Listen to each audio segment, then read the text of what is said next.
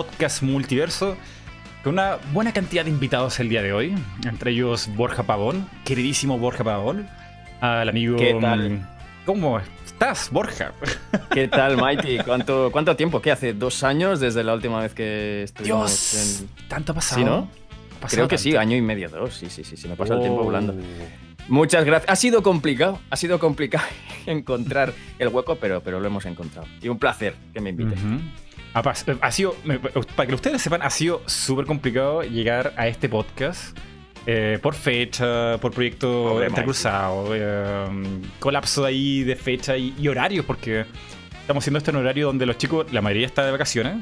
Eh, es buen horario Eh. para la gente de Latinoamérica para, para poder estar presente. ¿Vaca, aquí. vaca, vaca qué? ¿Tenéis vacaciones aquí? Sí, ale- en esta época hay vacaciones. La- por lo menos los chicos en la escuela. En la escuela tienen vacaciones. Vaya, vaya, vaya, vaya. Aquí, Y- aquí las vacaciones de Navidad ya pasaron. Aquí ahora, bueno, yo vacaciones tuve los días 25 y, y 1. Tampoco, tampoco hubo mucho más. Pero bien. Eh, bueno, voy a explicar un poco la dinámica de este podcast, porque este, este podcast es especial. Vamos a probar una, un nuevo mm, formato. Vamos a ir presentando ¿Un al invitado de a poquito. Sí, sí, un nuevo formato. Primero tenemos Pero a no, tengo, aquí. pero no tengo que hacer ejercicio físico, ¿verdad, Mighty? Que estoy No. sentado en la silla. Pero vale. Digo, venga, Borja, ponte a dar vueltas a la de tres ya. No, no, vale, vale. Vamos a tener a a Borja aquí unos primeros 10 minutos para mm, eh, como reconectar, porque estamos como tanto tiempo ahí sin charlar. Luego esos Es 10 minutos vamos a tener a, mm, al señor Pasión Roja Yuki. Y luego los últimos 10 minutos ah, vamos a tener a Quetzal también aquí. Entonces, Los entre- últimos 10 minutos. Ya, ya te, lo has, te lo has calculado porque para que no sea muy intenso, ¿no? Lo dejas para los últimos 10 minutos a que tío, pobre. No los últimos 10 minutos, sino los, los primeros 10. Los primeros, los primeros 20 minutos. Sí. Los primeros 20 Ah, minutos entra Quetzal. Entonces ahí tenemos un tiempo, una ventana para que cada uno se pueda mm, presentar, conocerse. No sé si todos se conocen. Yo creo que sí se conocen todos. Yo a Quetzal lo conozco, a, a- a Kisu, Kisu es, a la Pacificación Roja he visto Koyu. por Twitter alguna vez hemos interactuado, pero no, nunca nos hemos, nos hemos visto. Mm. Nunca, nunca hemos interactuado más allá de vernos por Twitter, creo, creo recordar. Bueno, aquí vamos a tener la, la- la oportunidad de que se conozcan un poquito más y conversar sobre los videojuegos que una. mm, Bueno, lo que mueve el mundo actualmente en YouTube. Eh, vamos a hacer un poco de publicidad a esto, porque sabes que como que no me faltó hacerle el tweet a esto de que ya comenzó. Dios mío, Dios mío. ¿Por qué me pasa Acabo de hacer RT a tu a tu tweet que no había hecho de principio. Muchas gracias. A ver, pa, pa, pa, Hombre. aquí tengo copiar y pegar. Listo, listo, vamos. ah, aquí. Em, cuéntame, Borja. Mighty, que me estado- fascina, perdona que te interrumpa, me Sí, fascina la voz tan radiofónica que tienes. Yo tengo voz de radio, me lo dice Borja. Tienes voz, tienes voz radiofónica, tienes voz de, de- de- de- Bienvenidos amigos al podcast multiverso, ¿sabes? Sí. Me gusta, me gusta. No, hombre, no, yo no, no tengo voz de nada. Tú aquí e- eres el. El señor de la No, Mighty, no. A, a Lagos Locos no, que lo llevo regular. No, no lo llevo bien. ¿Por qué? ¿Cómo no te gustan que te, que te halaguen? No, sí, pero, pero en directo lo llevo mal. Soy muy vergonzoso, no lo llevo. lo- No te puedo creer. Borja Pavón es vergonzoso. Sí, sí, sí. Sí, sí, sí. sí. Mucho además. Pero te, lo- te lo dicen los fans eh, en, en tono como. Que bien hablas, ¿sabes? ¿Entonar bien? ¿O, o hay ahí como. mm, ¿Cómo le dicen los Es españoles? que- ¿El qué? ¿La dicción, quieres decir? ¿O como No, el cortejo. el cortejo? A ver, yo es, que, yo es que creo que sigo perfeccionando mi forma de hablar al hacer vídeos. Es, es algo con lo que nunca he estado contento del todo y de hecho cuando empecé a hacer vídeos es, es terrible, vamos, es terrible. Es terrible porque forzaba la voz a saco, porque era novato, porque quería que se oyera, eh, Mm. no sé, quería que se oyera muy claro y muy bien y quizá exageraba la dicción, ¿no? Y la forma de proyectar la voz y eso lo he ido, lo he ido perfeccionando y lo sigo perfeccionando aún, ¿no? Y vaya, me, me cuesta sentirme satisfecho del todo con, con- con un vídeo locutado. Mm. Eh, eh, Me imagino que te habrá pasado lo mismo que a todo el mundo, ¿no? Que hay que como entonar la voz, levantar más la mandíbula para que se escuchen todas las letras, eh, más pausado, sacar la voz como con más fuerza, qué sé yo. Eh, a mí me Es ha que estoy- un montón eso. Es un ejercicio muy difícil.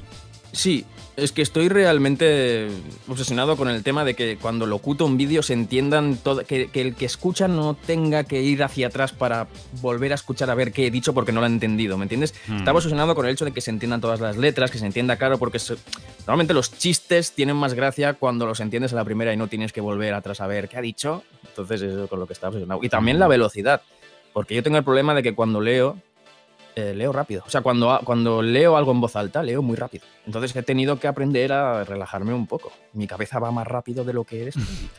No, Y, también porque es tedioso. Me imagino que tú no lo haces todo de un tirón. Tú debes hacer varias tomas para quedar con ese nivel de perfección, ¿no? Eh, depende. Eh, las locuciones en los tops, por ejemplo, a veces sí hago varias tomas, a veces no, a veces lo hago por párrafos. Depende. Depende de muchas cosas. Depende de, mi estado de ánimo, de, porque a veces mm, inevitablemente estás más animado que otras y cuando estás menos, pues se nota incluso en la voz, ¿no? Es más, pues así, más apagada, más... Y eso es algo pues que vas, aprendiendo. Pero vaya, yo sigo aprendiendo hoy en día, cada vez que, que locuto. No, a mí me ha tomado un tiempo hablar como un ser humano bien eh, mal. Como ser humano. Sí, sí, me, me, ha tomado mucho tiempo. Demasiado, excesivamente demasiado tiempo. Tú escuchas mis primeros videos y es. Hostia, se, se, ha visto preparado. Sí. he visto aquí, ahora has hecho el cambio de fantasía aquí. Mis primeros vídeos, mis primeros vídeos son terribles, Mighty. No vamos a entrar en eso. Porque están perdidos en YouTube. Lo has borrado. No, no, no, no. Está ahí, está ahí como testimonio de lo que he sido, de dónde vengo. No, no los primeros tops son, son terribles, son terribles, pero es lógico, ¿no? Cada uno ha tenido su evolución y, son poquísimos los tops que yo salvaría de la, de la quema. Otra cosa son los doblajes, porque ahí ya es más fantasía, es más yo tal cual. Ahí no, no tengo la intención de la dicción perfecta y la proyección, ¿sabes? En los mm. doblajes otra cosa. Pero los tops sí que eh, la última vez que conversamos me hablaba de que tenías varios proyectos en paralelo a lo que es Eurogamer. ¿Qué, tal salió todo eso?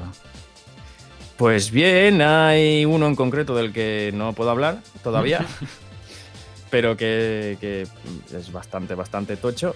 Tocho para los que no son de España es eh, grande y bestia pero todavía no, no puedo hablar. Y el otro era Sci-Fi Games, que, que ahora estoy también en el, canal Sci-Fi de aquí de España, que es eh, televisión por cable, es un canal de televisión por cable, y tengo un programa mensual de videojuegos, tenemos, no tengo, no es mío, un programa mensual de videojuegos. Hay otros proyectos, es claro, es que hace tiempo que no, que no hablamos, Mighty.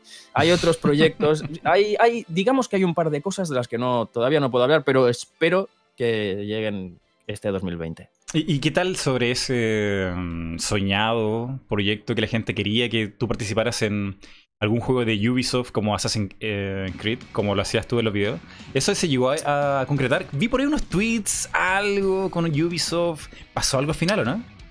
Eso, eso está por ver. Claro, porque desde que tú y yo hablamos, el último Assassin's Creed fue, salió en 2018 en 2018, finales de 2018, que fue Odyssey.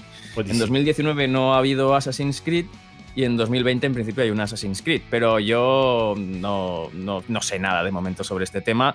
Si oh. Ubisoft me quiere, pues ya lo hablaremos y tal, pero de momento no, no sé, ya se, ya se verá. Lo que sí me han, lo que sí sé es que Ubisoft eh, le gusta lo que hago, vaya, eso sí que, lo sé. Y que de hecho me hace mucha gracia, me hace mucha gracia porque algunos de los animadores que trabajan en las animaciones de los Assassin's Creed son de Barcelona.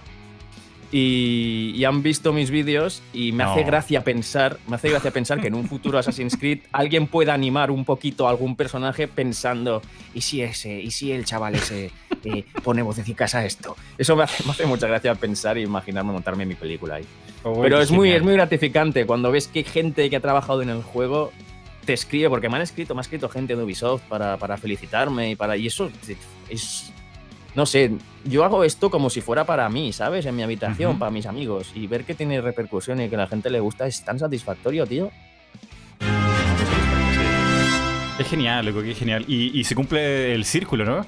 Algo que era como una parodia, llega a los creadores, les gusta y quizá, quién sabe, en el futuro que se integre dentro del juego y y que ya no sea una parodia, sino que sea algo canon, Dios.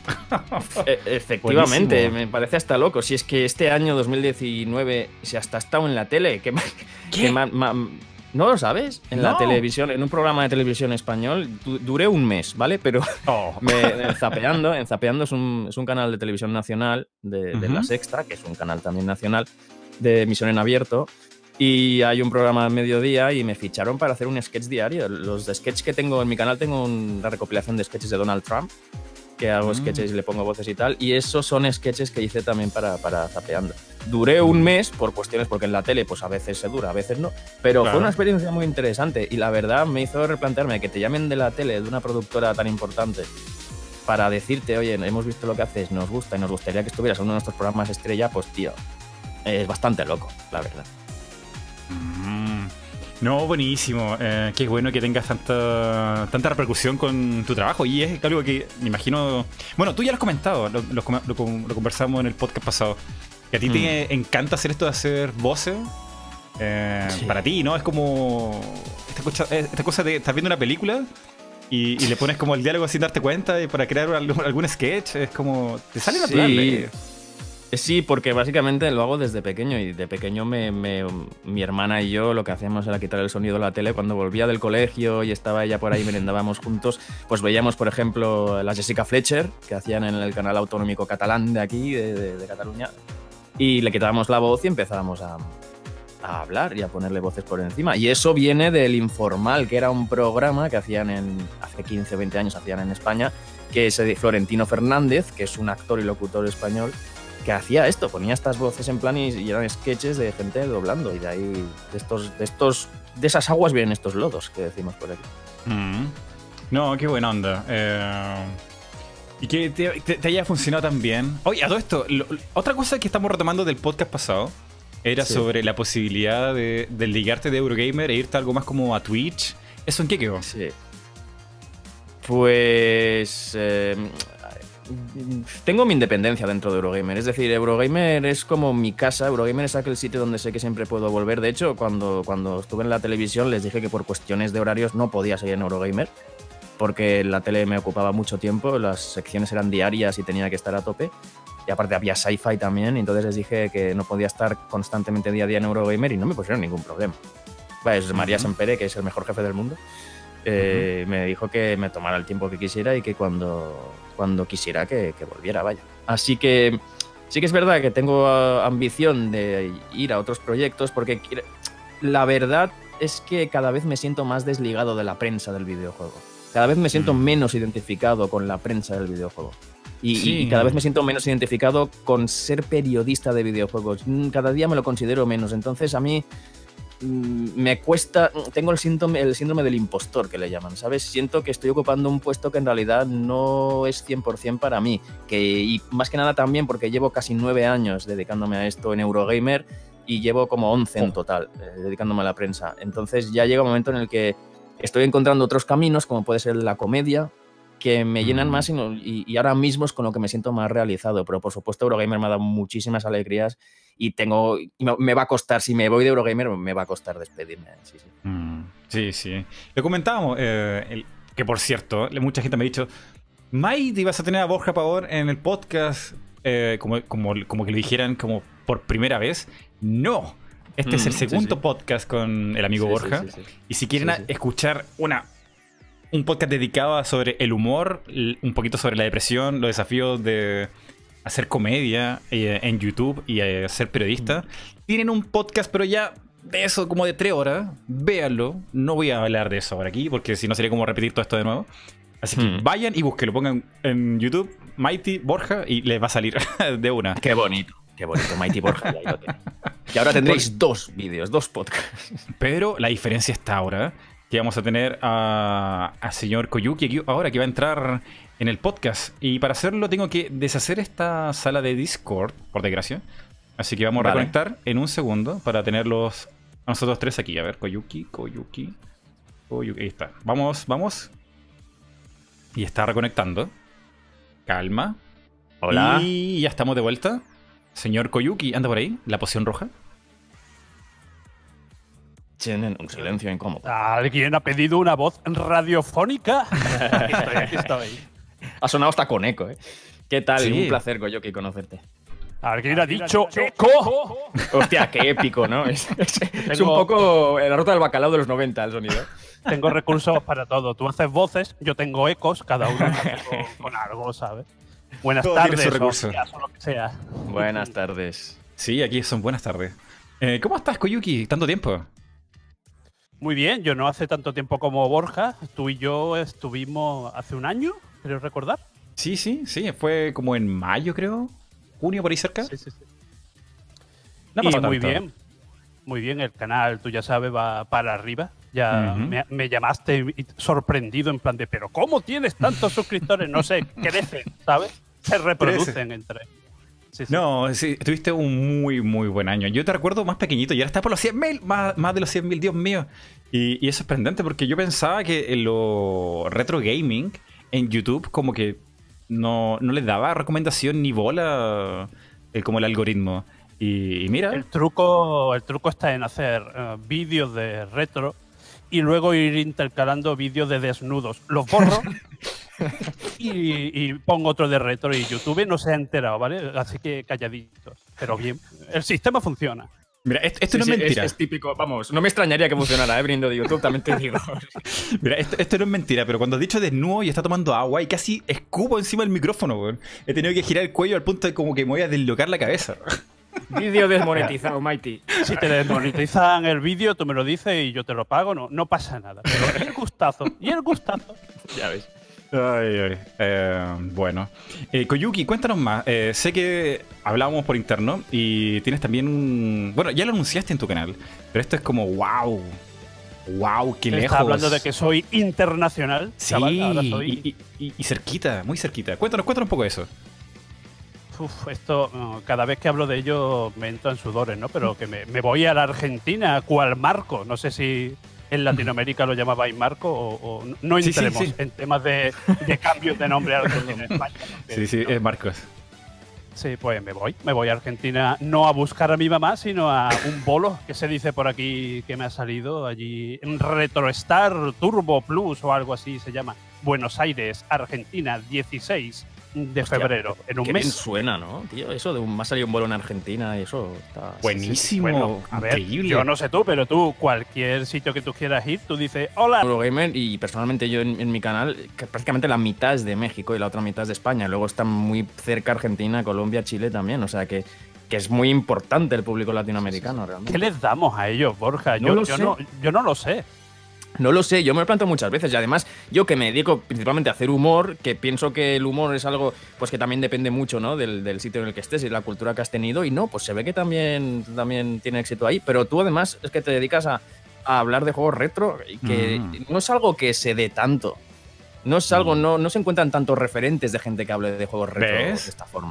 Yo, yo pienso No. lo mismo. Es difícil promover lo retro en YouTube y no sé cómo lo haces. No sé cómo Y, lo haces. y- y además que yo hablo de, de cosas retro en España, porque yo de toda la vida de Dios he vivido en España y no he salido de, de la península y ahora me voy a Argentina, ¿sabes? Ujú. Y de repente veo que allí eh, otros juegos retro pegaron, que aquí no, me tengo que informar, tengo que Mm. ver los precios en pesos, en sol. eh, Es un follón, es un follón, la verdad. Mm. Yo no sé.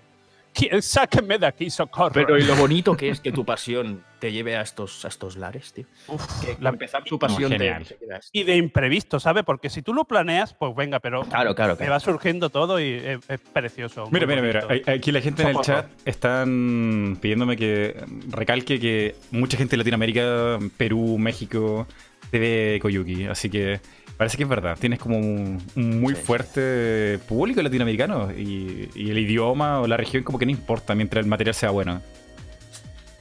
Yo eh, no puedo estar más agradecido a ellos. Literalmente, no puedo estarlo más. Si pudiera estarlo más, me daba una embolia o algo. ¿no? esto, esto para mí es lo típico, es un sueño, bla, bla, bla, pero joder, es que es verdad. Yo de toda la vida yo querría ser como Borja, periodista de videojuegos o algo, inserte aquí tu profesión. Hmm. Y lo conseguí. Yo estudié para psicólogo, tú lo sabes. Y Sí, sí. no para que ha sonado Para psicólogos. parapsicólogo. Gracias, gracias por la aclaración. En cuarto milenio queremos a... Sí. Tiene bastante que ver a lo tonto, lo tonto, ¿no? Pero bueno, Sí, hay sí, muchos sí. fantasmas, bla, bla, bla.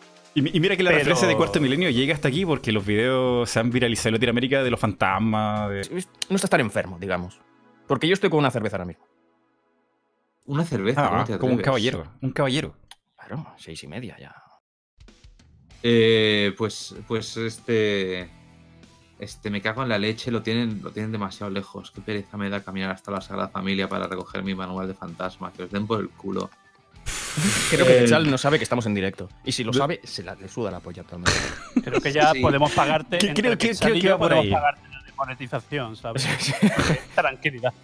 Pero si, solo, si, solo, si solo he dicho. Bueno, en fin, eh, ya estamos en directo, estamos en directo. Estamos en directo. Estaba, estaba eh, sufriendo. Estábamos hablando sobre el viaje de, de Koyuki a Argentina y, y yo sé que Quetzal tiene bastante recorrido, ya ha pasado por Argentina. El Oh, sí, Quetzal. sí, sí. Este boludo, pero si yo Argentina somos uno.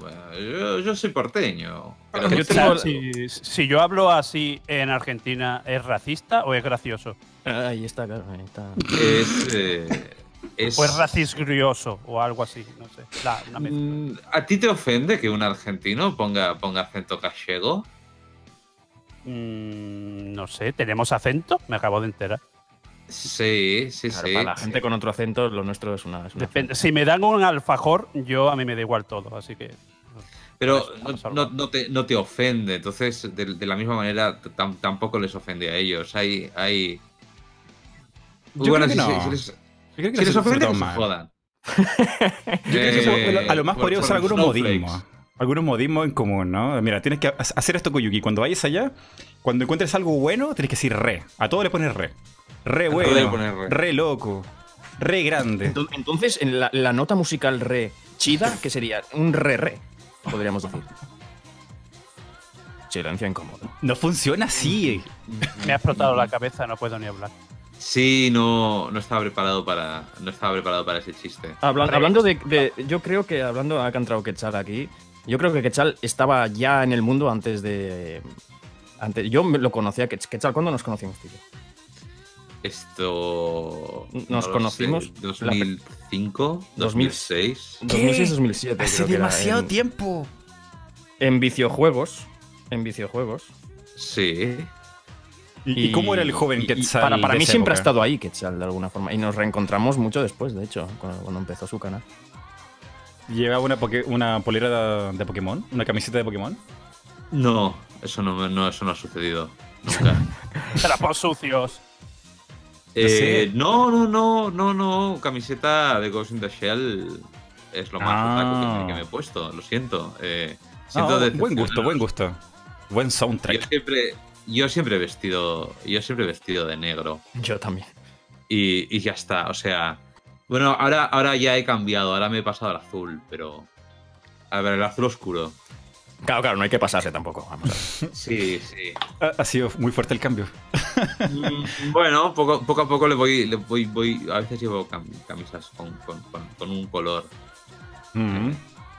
Pero Pero ya de, está. es de- de nuestra conversación en, en el anterior podcast me contabas que yo pensé que tu avatar era una especie de cosplay de Cowboy Bebop, de, de Spike. Y no, no, no, eh, es Es como la, la moda que te gusta usar, como la, la estética. Sí, es mi ropa. Mm. Literalmente. Literalmente. Pero es conciencia. Sí, sí, la tengo en el armario. Esta misma ropa que, que se ve en ese dibujo. Mm. Es la que me suelo poner. A mí me parece Esa, muy es, bonito. es- esa como la ropa de un dandy. Dandy como de los 60, 70. No lo sé, es. Es una camisa, una americana y un sombrero. No, no, tiene, no tiene mucho. Es que podría ser perfectamente alguien de Cuba. Ahí Podría la ser. playa. Sí, a veces, a veces, a veces me lo, me lo- me- me- en verano me lo echo en blanco. Entonces me puedes ver con americana blanca, eh, camisa, camisa, camisa blanca y, so- y sombrerito panameño. Eh, Mm, eso, es precioso. Quetzal- eso es Quetzal edición verano, sí, sí, sí. Edición verano. sí. Me gusta mucho que el podcast haya derivado a, a- a moda y confección. No. Eh, esto- esto americana, es así. americana no, no, no blanca, debo corregir, beige. eh, una americana blanca es Ah, cam- cambia, cambia, eh. Cambia mucho el tema. Cambia mucho el tema. Porque- No, no, es verdad. De blanco No, a beige porque- ahí. Porque el, el blanco, el blanco es, es muy de. Es muy de. Es muy de, de, de- de cantante de hip hop o algo así, ¿no? de Mm. trap, ¿no? De esto, sí. Sí, Ah, sí, sí, America- imagen. americana blanca también es como mafioso ruso. Un beige es un poquito más. Mafioso ruso. Sí, sí, sí, wow. sí. Qué fuerte. Lo que no sabéis, chicos, es que yo llevo también la misma ropa exacta que mi avatar. Zapatillas, guantes y un tapón en la cabeza. Nada Ah, Vamos a más. buscarlo, vamos a buscarlo, buscarlo. ¿Estará en el RAR para ponerlo aquí en pantalla? A ver. Ah, Sí, sale aquí ya, ¿eh? En la poción. Está puesto, está puesto. ah, Súper sexy. ah. No Oh, lo pillo, no lo pillo. No lo pillo. Tengo, tengo en tu RAR, tengo a Cuphead y muchas pociones rojas, pero no tengo tu avatar. Sé que hay Pero uno si está con. puesto ya. Pero está ¿Puesto? está puesto en el vídeo? Mighty. ¿En serio? La poción roja. Mighty no sabe porque no le da el viento. Olvide, olvide lo que dije. Olvídelo, olvídelo. Eh, pero bueno, eh, eh, el podcast multiverso siempre es, como divagar, hablar de, de lo que venga en gana. Pero también me gusta Eso saber qué opinan de, de 2019 y lo que viene en 2020, porque ya es como la, la nueva generación de PS5 y Xbox Scarlet. No sé si se sigue llamando así. Borja, ¿se sigue Eh, llamando así? Series Xbox X en Sex. principio. Xbox. Eh, sí, X. Xbox X. A ver, en teoría. Xbox X. Xbox Series X, que sería. La, la abreviación sería X, Xsex, ¿no? X, X. X, sex. A mí me parece. a mí me Han, parece- han- han- han querido ponerle sex. Han, han querido ponerle sex, ¿no? Han querido que digas sex. a mí. Xbox sex. voy a jugar- Xbox sex. ¡Ah! Voy- voy a- mi Xbox. Esto es, esto es para meterse en el subconsciente. Claro, voy a jugar a, voy a, jugar a la Sex, al, al Sex. Bueno, hijo, hijo, ¿qué, qué, qué consola querías? Mamá, la Sex. ¿Sabes? Igual no, no es lo mejor, para, pero bueno. eh, lo, lo del nombre. Sex. Se Yo llama la Xbox opinión- Sex. ahora- ahora que Sex preguntabas- Xbox. Claro, Ah, claro, la perdón, Sex, es la sex es que- ¿no? Sex, Xbox. acabo, acabo de. aca- aca- eh, acabo No de, puedo. de- de computar esto. Y, y estoy seguro de que esto es una conspiración de los publicistas. Porque ah, yo, cuan- yo, yo cuando escuché el nombre me pareció ridículo. Pero ahora que veo que la, que la abreviatura es Xbox Sex. Claro. Como que ya, le, ya me dan como ganas de meter la polla a la, a la torre. Bueno, no, porque es horrorosa, ¿no? Pero si tuviera, si tuviera un agujero ahí, así un poco Cronenberg, como de carne, Uf. No, Dios mío, ¿sabes? Dios mío, ¿qué estás hablando? ¿Qué. ¿Qué estás hablando? Yo ¿Cómo se te ocurre? Te digo que si eso cuesta 600 euros, mínimo te tiene que hacer eso. Mínimo. A ver, a ver, por e- ¿600 euros cuesta? no se Bueno, sabe. no se sabe, pero No te lo probablemente. probablemente. Si cuesta 600 pavos, si no te lo puedes follar, no vale la pena. Y Correcto. esto, esto lo puedo decir de cualquier objeto. Cualquier objeto, pero ¿dónde crees que está el, el- O sea, ¿dónde empieza a ser algo ya necesario ser follable? ¿A partir de qué precio? ¿Estamos rondando los ¿Qué? 30 euros? ¿15 No, euros? no- ¿El no periódico sé. entraría en algo, un objeto follable? Igual estamos ahí en. Mm, a ver, lo puedes usar. Claro, es es que asco. realmente, realmente Y- cualquier cosa puede Y ser. depende, o sea, ima- imagínate que, que te la casas con un artículo de Federico Jiménez Los Santos. Dios mío. Ahí te salen ¿En, sarpullidos en en la qué momento polla. las consolas se empezaron a usar para otras cosas? ¿En qué momento me perdí? Eh, Este no. neo- eh, el ¿Qué haces con tus consolas? ¿Qué haces con tus consolas, Quetzal? ¿Qué, qué le a estás ver, haciendo? A ver, que no no- hace. se llama Xbox Sex. Espero sexo de ella. No se llama, aún no tiene nombre, no tiene nombre, se llama Claro, a Scarlett, ver, hasta donde yo sé. Claro, eh, se- Series X en, en teoría, Series X es el nombre que se le da al modelo más caro, ¿no? Al- al Scarlett, Scarlett, de lujo. Scarlett es como, es como la voy a dejar, el color en No, que se va a que quedar. antes se llamaba que- la anaconda, ¿eh? Mucho cuidado. O No sé sea, yo si vamos. lo mejora. La anaconda. La anaconda. ¿Vale? No Que eso es Claro, fálico, referencias. ¿vale? Luego, Xbox Sex, y ahora me dices de Scarlett, que es, Ay, es el color ¿qué del ojete de, de la Xbox Sex. Una vez acabe con ella. Van provocándote, van provocándote, Kepsal. Van provocando. Ay, No paran Esto de tenía, tenía que pasar, tenía que pasar esto yo. Ahora no podré escuchar esa consola de la misma manera. No, no, voy a acordarme de este podcast para siempre. Y ustedes también en el chat, Dios mío. Ta- Estamos todos malditos. Pero es, pero, es, pero es- pero al fin y al cabo es amor, es, es bonito. es- es- es Siempre bonito, porque muestra, muestra o desesperación o realmente un afecto intenso por, por- por tu consola. El hecho de follártela, me refiero. Pero ya sea de Nintendo, Sony o Microsoft, chicos, chicas, siempre con cariño, ¿vale? Todo Claro, claro, claro, claro. cariño mismo. A ver, y yo, sup- yo supongo que te podrá dar su consentimiento, ¿no? Esto es, quiero decir, ya es una Términos y condiciones. que- No, condiciones, ya lo veo. No, esto es no, porque yo creo que ya estamos en una, en una generación de consolas que si las tocas sin su consentimiento deberían advertirte. Esto me parece, un- me parece algo desarrollar esto, ¿eh? me parece muy bonito. El hecho de que tengas que pedir consentimiento a tu consola para poder jugar y que un día pues, no le parezca bien, ¿entiendes? Que no... Me duele la cabeza. Me, me duele, me duele el circuito Ay, de la izquierda. Me duele Yo el tengo una silicio. PlayStation 4 que siempre está caliente. No sé si eso tiene. Bueno, eso ya lo, ya lo tienen mucho, pero yo creo que pode- aquí estamos caminando en la fina línea entre lo, lo gracioso y lo vulgar. Estamos, estamos ahí, estamos... Es- Estamos. Es que. Seguro que no lo hemos pasado ya al límite. Es posible, es posible, es posible. Yo no, no, yo, yo creo que aún estamos, estamos en la finura de. Así que tomando, retomando lo que preguntaba Mighty, eh, que el pobre yo creo que se ha ido, se está arrepintiendo de, de haber hecho este podcast multiverso. Y yo creo, os preguntaba que qué tal 2019. Yo soy de la opinión de que lo pasado, pasado está. No pensemos más, una mierda. Así ¿De que verdad? 2019. Y, y realmente, 2019, ¿qué nos ha aportado? Pues 2020, llegar a 2020. Así que vamos a centrarnos eh, en lo que llega. Hablo de la vida en general, ¿no? Eh, El Sony no está en el E3. 2019 Mm, ha sido cierto, cierto, cierto. Ha sido, ha sido un ascazo. Sony no está, Sony se fue. Sony se escapa de nuestra vida, tío. Qué ¿Qué bonito. nos importa que no esté en el E3? Realmente, ¿Alguien ve E3 todavía? hombre, yo por cojones. no importa que no estén en el E3. Eh, muy lo que importante importa el es que E3. no saben dónde, dónde van a estar y eso crea una, una discordancia en la cabeza que la gente está mm, fatal. Está, necesitan saber, necesitan información ya, aquí y ahora. Y no, no. Claro, claro, claro, claro, ese es el tema. Yo, yo creo que aquí hay varias teorías. Primero, que nosotros creemos que el E3 sigue siendo muy relevante, pero porque formamos parte de esto. Quiero decir, porque Mm. estamos cada día mamando videojuegos. Realmente al público en general el E3 le importa una mierda. Y otra cosa es que el E3 es un evento en el que se generan muchas noticias en un corto periodo de tiempo y la atención, quieras que no, aunque haya un bombazo, la atención es, es menor porque hay mucho a lo que atender. ¿no? Perdón, Sí, perdón. es mucha la competencia entre las compañías en el Eh, Sí. Cuesta mucho de resaltar. Borja, ¿Qué pasa? ¿Qué tal? ¿Qué el, pasa?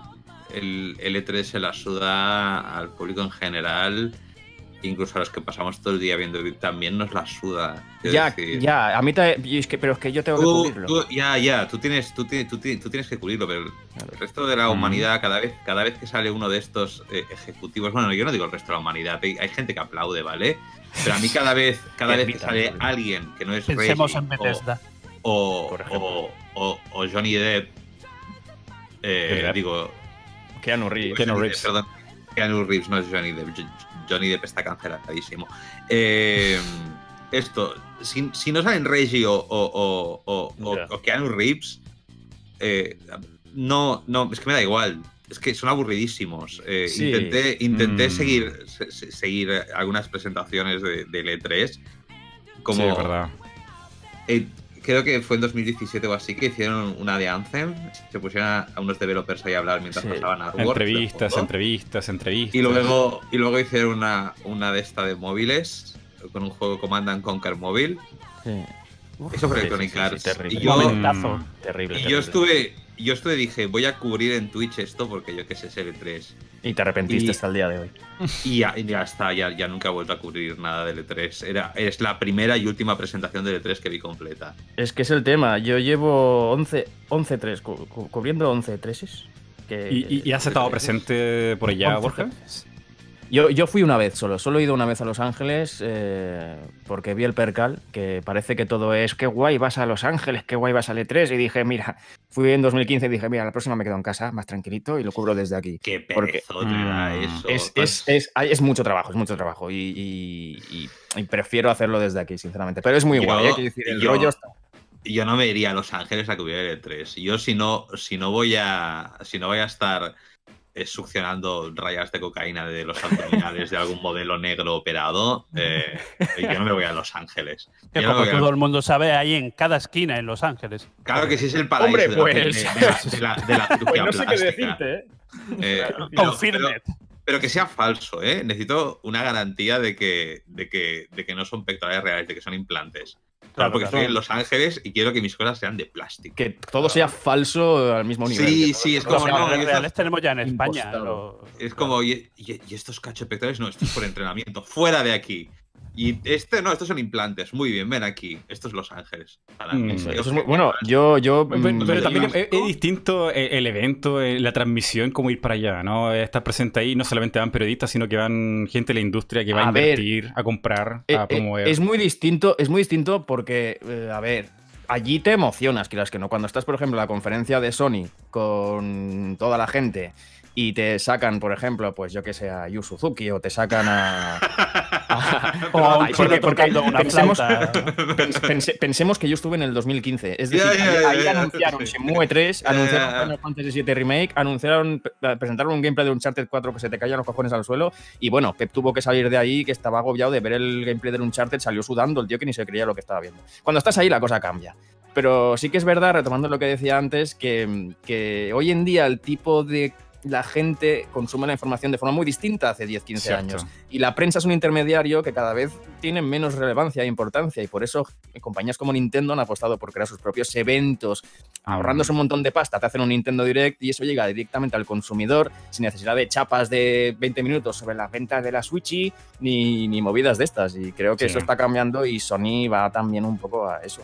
Es que lo, lo ha demostrado un poco Nintendo, ¿no? Fue uno de los primeros en hacer Sí, transmisiones sí, sí, digitales que se dieron cuenta que la gente que va al E3, si bien va a sacar fotos, qué sé yo, puede generar mucha más reper- repercusión a través de los medios digitales. Y, Sí, no, y y gastar que mucho controlas- menos.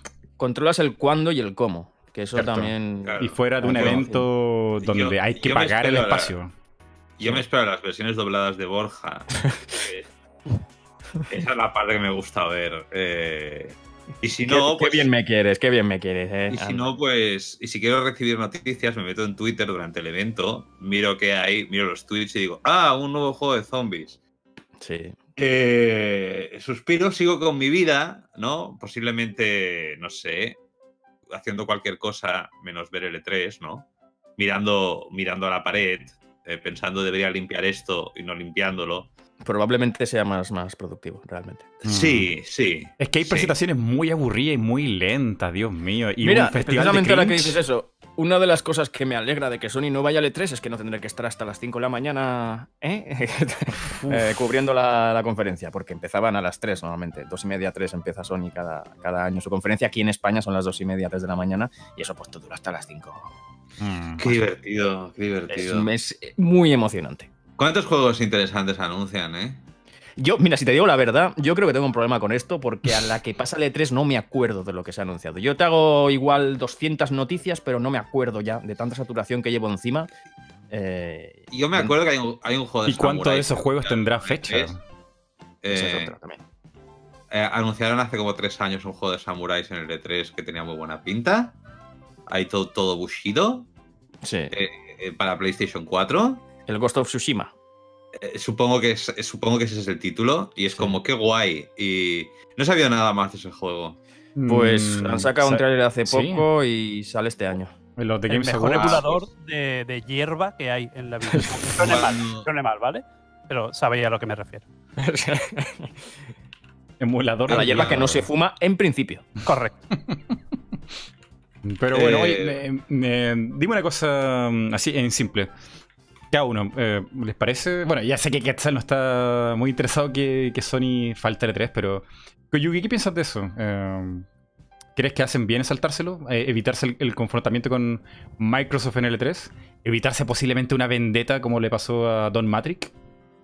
Yo pienso que no están evitando nada, es que simplemente la gente se aferra a, a sus cosas. Y L3 es nuestra cosa desde hace décadas. Y el E3 no está muriendo, el E3 está mutando. Y si no, que te lo diga, te lo diga Borja, cómo cada vez están vendiendo más entradas para el público y están dándole menos, digamos, asistencia a la prensa. A lo mejor dentro de una década prácticamente no hay ningún periodista allí y es todo para público porque es lo que le está saliendo a cuenta cada vez. Es que, por ejemplo, Nintendo prácticamente no está, aunque parezca que sí, no está. Eh, Electronic Arts tampoco está. Mm. Eh, Microsoft tampoco está. No. ¿Quién está? Ah, um, eh, Bethesda, ¿sabéis? y Eh, los cuatro que Electronic aplauden. Arts tiene su evento en Hollywood 16. una semana antes, Sí. pero es como que tres. no ¿Sabéis? quieren pagar el Pero, espacio. dentro- pero no les dan dinero a ellos, ¿sabes lo que te No, digo? no. Claro, no.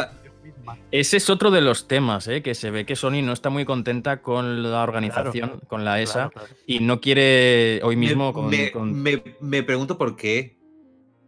Yo, yo que creo que me Yo- gustaría ver las reuniones de la ESA, porque... Yo tengo, yo tengo una sospecha, ¿eh? Una ligera sospecha. ¿Tiene que ver con drogas? Teorías, teorías. Eh, no.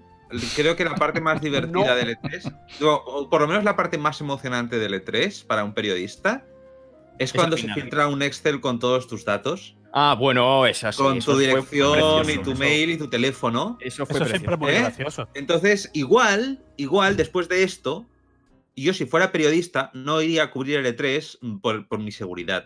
Esta es una Quetzal, discusión que que- Quetzal o Borja, ¿alguien nos podría recordar ese momento donde se filtraron los números de teléfono y los correos de los mm, periodistas? No, recuerdo cómo fue eso. Alguien, alguien- alguien que lo explique porque seguramente se lo perdió. Alguien que lo explique, por favor. No, Eh, bueno. Di, di, Quetzal, di. Básicamente se dejaron de una forma accesible un documento de Google Docs. Lo dejaron accesible en una página web o, o algo, no, no sé cómo se llegó a ese documento, pero se lo dejaron abierto. Y alguien lo encontró y pudo acceder a todos los datos de, de periodistas registrados en el E3. Dirección, número de teléfono. Dirección, número de teléfono, email para hacer las, las, las acreditaciones. Mm. Y de esta manera, pues cualquier periodista que hubiera asistido al E3, me parece que en 2016, o sea que Borja te libraste por un año, Me libré, me libré por un año, sí, sí. 2016 o 2017 quedaron filtrados y ya, bueno, y como los gamers son gente sana, que nunca jamás eh, amenazarían a periodistas por, por imbecilidades, ¿no? Porque, Una comunidad porque los, los- los gamers son una, una comunidad de gente buena, no pasó nada, no hubo ningún problema. A mí me parece hasta poético que esto haya sucedido justo cuando se instauró la ley de protección de datos europea, que es tan restrictiva y tan... Me parece poético que, que justo cuando se implanta en Europa, en Estados Unidos la ESA... ¡Pam! Toma la filtración ahí. Mm. Pero, pero eso no fue directamente culpa de Sony, fue de la ESA, ¿no? No, no, no, No, eso eso fue fue la ESA. fue la Pero ESA. vamos, que entiendo que Sony les diga, oye, iros, iros a tomar por el culo, ¿sabes? Eh, esta, es- esta sería una buena razón. Seguramente tengan otras que tengan más que ver con su dinero que con la seguridad de los periodistas, pero eh, yo qué sé. mm, A mí no me caen nada bien. Y yo, yo, yo también los mandaría a la mierda. Mm. Sí, sí, vaya. no he vuelto al E3, imagínate. Qué heavy, qué fuerte, loco. Eh, a mí me interesa mucho lo que pasa con Sony. Está como una mutación. Se fue Joe Layden, subió Jim Sí. Ryan. Eh, pasaron de ser como juegos como de, narrativa y ahora hay que hacer juegos renovar. online. Están como cambiando a una cosa que es misteriosa. Eh, sí, bueno, están reestructurando porque básicamente Sony, de hecho, el año pasado ya no fue al E3 porque ellos alegaron que el hecho de que igual nos estamos haciendo cansinos, ¿no? Mostrando los mismos juegos cada año y no sacándolos. Eso fue demasiado Sony- sincero, ¿eh? fue muy sincero. No, y me parece bien, que decir, para meterme una chapa de tres horas en la que me enseñas otra vez los mismos juegos de siempre, pues te, te la ahorras, ¿no? Creas un poco de expectación. No, ya haré mi evento, pones un state of play a fin de año, me muestras cuatro cositas y, y ya está. Y vaya, fue honesto también, ¿no? Fue honesto eh, que, que hicieran eso. Eh, pero bueno, eh, este año sorprende más porque este año es el, lanzamiento de PlayStation 5.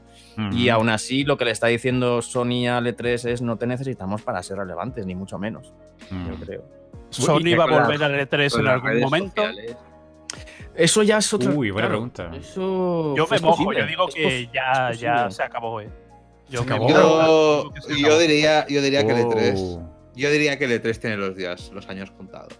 Tal cual lo conocemos, como Yo creo que va a mutar. sí. Sí. Tal cual lo conocemos, sí, sí, sí. Pero, pero como, como las ferias de videojuegos o, o como el evento en sí, en específico. Porque El feria yo creo que siempre va a haber. Siempre va a haber ferias, pero mm, el E3, como esta especie de, de feria titánica, esta va a desaparecer. Se va, se va a volver como PAX. eh. Exacto, cada compañía creará su propio evento, quizá alrededor del barullo que se genera alrededor del E3, pero no será eso de que es un solo sitio en el que está todo, yo Mm. creo tampoco. Ujú. Y, y- El pero Tokyo también- Game Show, en cambio, parece que, Ujú. parece que seguramente eso ya lo sea, sea más fácil. Sí.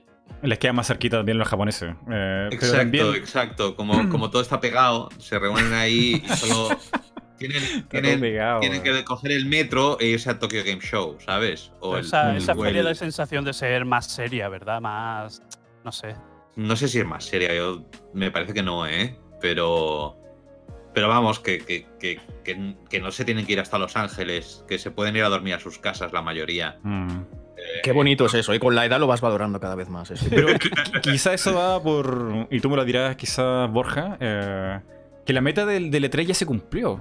Porque la meta del E3 era reunir a todas las marcas de videojuegos, Es crearse un espacio para que to- fueran tomados en serio y crear industria. Es, Claro, pero es que la meta del E3 hace 20 años es muy distinta de la de ahora. La meta del E3 hace 20 años era reunir a toda la mundial en ese sitio en el que dan los grandes anuncios para que después la prensa fuera la que se dirigiera al consumidor y le dijera, oye, mira, Sony ha anunciado esto, pero hoy en día, cuando todo el mundo puede hacer de periodista o de prensa y puede ver los eventos y las conferencias en directo al mismo tiempo que yo, yo le estoy informando después de que él lo sepa, básicamente. Mm. Yo le estoy informando tarde, podríamos decir. Entonces pierde un poco el sentido. Eliminas ese intermediario vas directo al consumidor y eso que te ahorras además en- y, y en un momento en el que como he dicho antes hay tantas noticias en tan poco tiempo y, Mm. y- y quizá no tienes la relevancia que deberías tener ¿no? Como, como compañía, que seguramente Sony anuncia un Charter 5, pues saldrá en todos los sitios, ¿no? Pero seguro que hay otras cosas que se pierden en el barullo de noticias y de, y eso, y de exclusivas y de tal. Mm. Yo Pero- te lo voy a pero- resumir en una, en una frase muy cortita y poética a la vez. Hace unas décadas, las marcas necesitaban al E3. Y hoy Sí. en día, el E3 necesita las marcas. Sí. Pero te doy permiso para que los tampes en camiseta, me das copia. Pero es Mm. eso, vamos, eh, en esencia es eso, simplemente eso. Sí, sí. Sí, sí. Sí, la- la- el- como que el medio tradicional de la prensa como que está desfasada y... Y en Claro. realidad muchas veces las empresas se han quejado, Sony, Microsoft y Sony, lo han dicho. eh, es muy caro ir al E3, pagar el espacio, y cuando pagan todo lo que hay que pagar, ponen un montón de marketing, ponen camisetas, te dan cositas cuando vas para allá, qué sé yo. Es todo un desplante de acaparar público y eh, atención, y al final no les funciona. mucha- no les mucho más funciona. Por, co- por compromiso, por puro compromiso, por la por la costumbre de ir todos los años, pero en algún momento hay que parar. Los tiempos cambian, como decía Bob Dylan. Sí, es que, es que ahora relevancia e inmediatez van mucho más de la mano que antes. Claro. Entonces, eh, la necesidad de que tu mensaje llegue inmediatamente a todo el mundo, pues eh, antes no, no- no- no era de la misma forma que ahora. Y por eso se apuesta por, como digo, eventos. Nintendo ya lo vio esto, ya lo vio en 2014, Mm. creo que fue cuando empezó. Dijo: Esto no, aquí las conferencias fuera, vamos a emitir vídeos para que todo el mundo lo pueda ver desde su casa, hecho para el consumidor, no para la prensa. Y- Yo creo que y- Nintendo lo vio por falta de pasta en el momento, pero la verdad es que acertó, ya fuera como fuera el motivo, pero en el momento. No sé si falta de pasta porque tienen para enterrarnos a todos, pero, pero, pero sí, Eso por supuesto, seguramente, seguramente se quisieron ahorrar unos, unos billetejos. o sea, Yo creo que pasó porque a Nintendo tenía un mensaje que quería entregarle al público y esto era en- transmitido a través de la revista, qué sé yo, periodista. Y no muchas veces se traducía necesariamente lo que quería decirle Nintendo a, a su público, sino que pasaba por otras cosas Mm, o, o simplemente pasaba ignorado. Eh, hay un filtro, no era directo. Y ahí Mm. nació los Direct, que es justamente el invento de Iwata, de hablarle Mm. dirigen- directamente a la gente y, y con el gesto con las manos hacia la tele, hacia la pantalla. De, aquí Sí, está direct. esto, aquí está, Direct, Direct. Va por ahí un poquito también. Qué bonito Iwata. un, un grande, un grande. Bueno, ya que ya Mm. dejó este mundo hace bastante tiempo ya. ¿Cuánto tiempo ha pasado? 2015 fue. ¡Welcome! Cuando empecé mi canal, sí.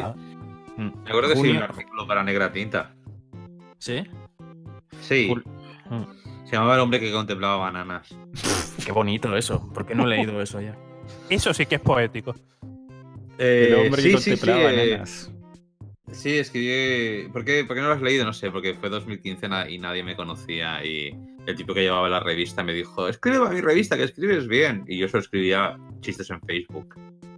Pero- Escribes, escribes muy bien. Lo de.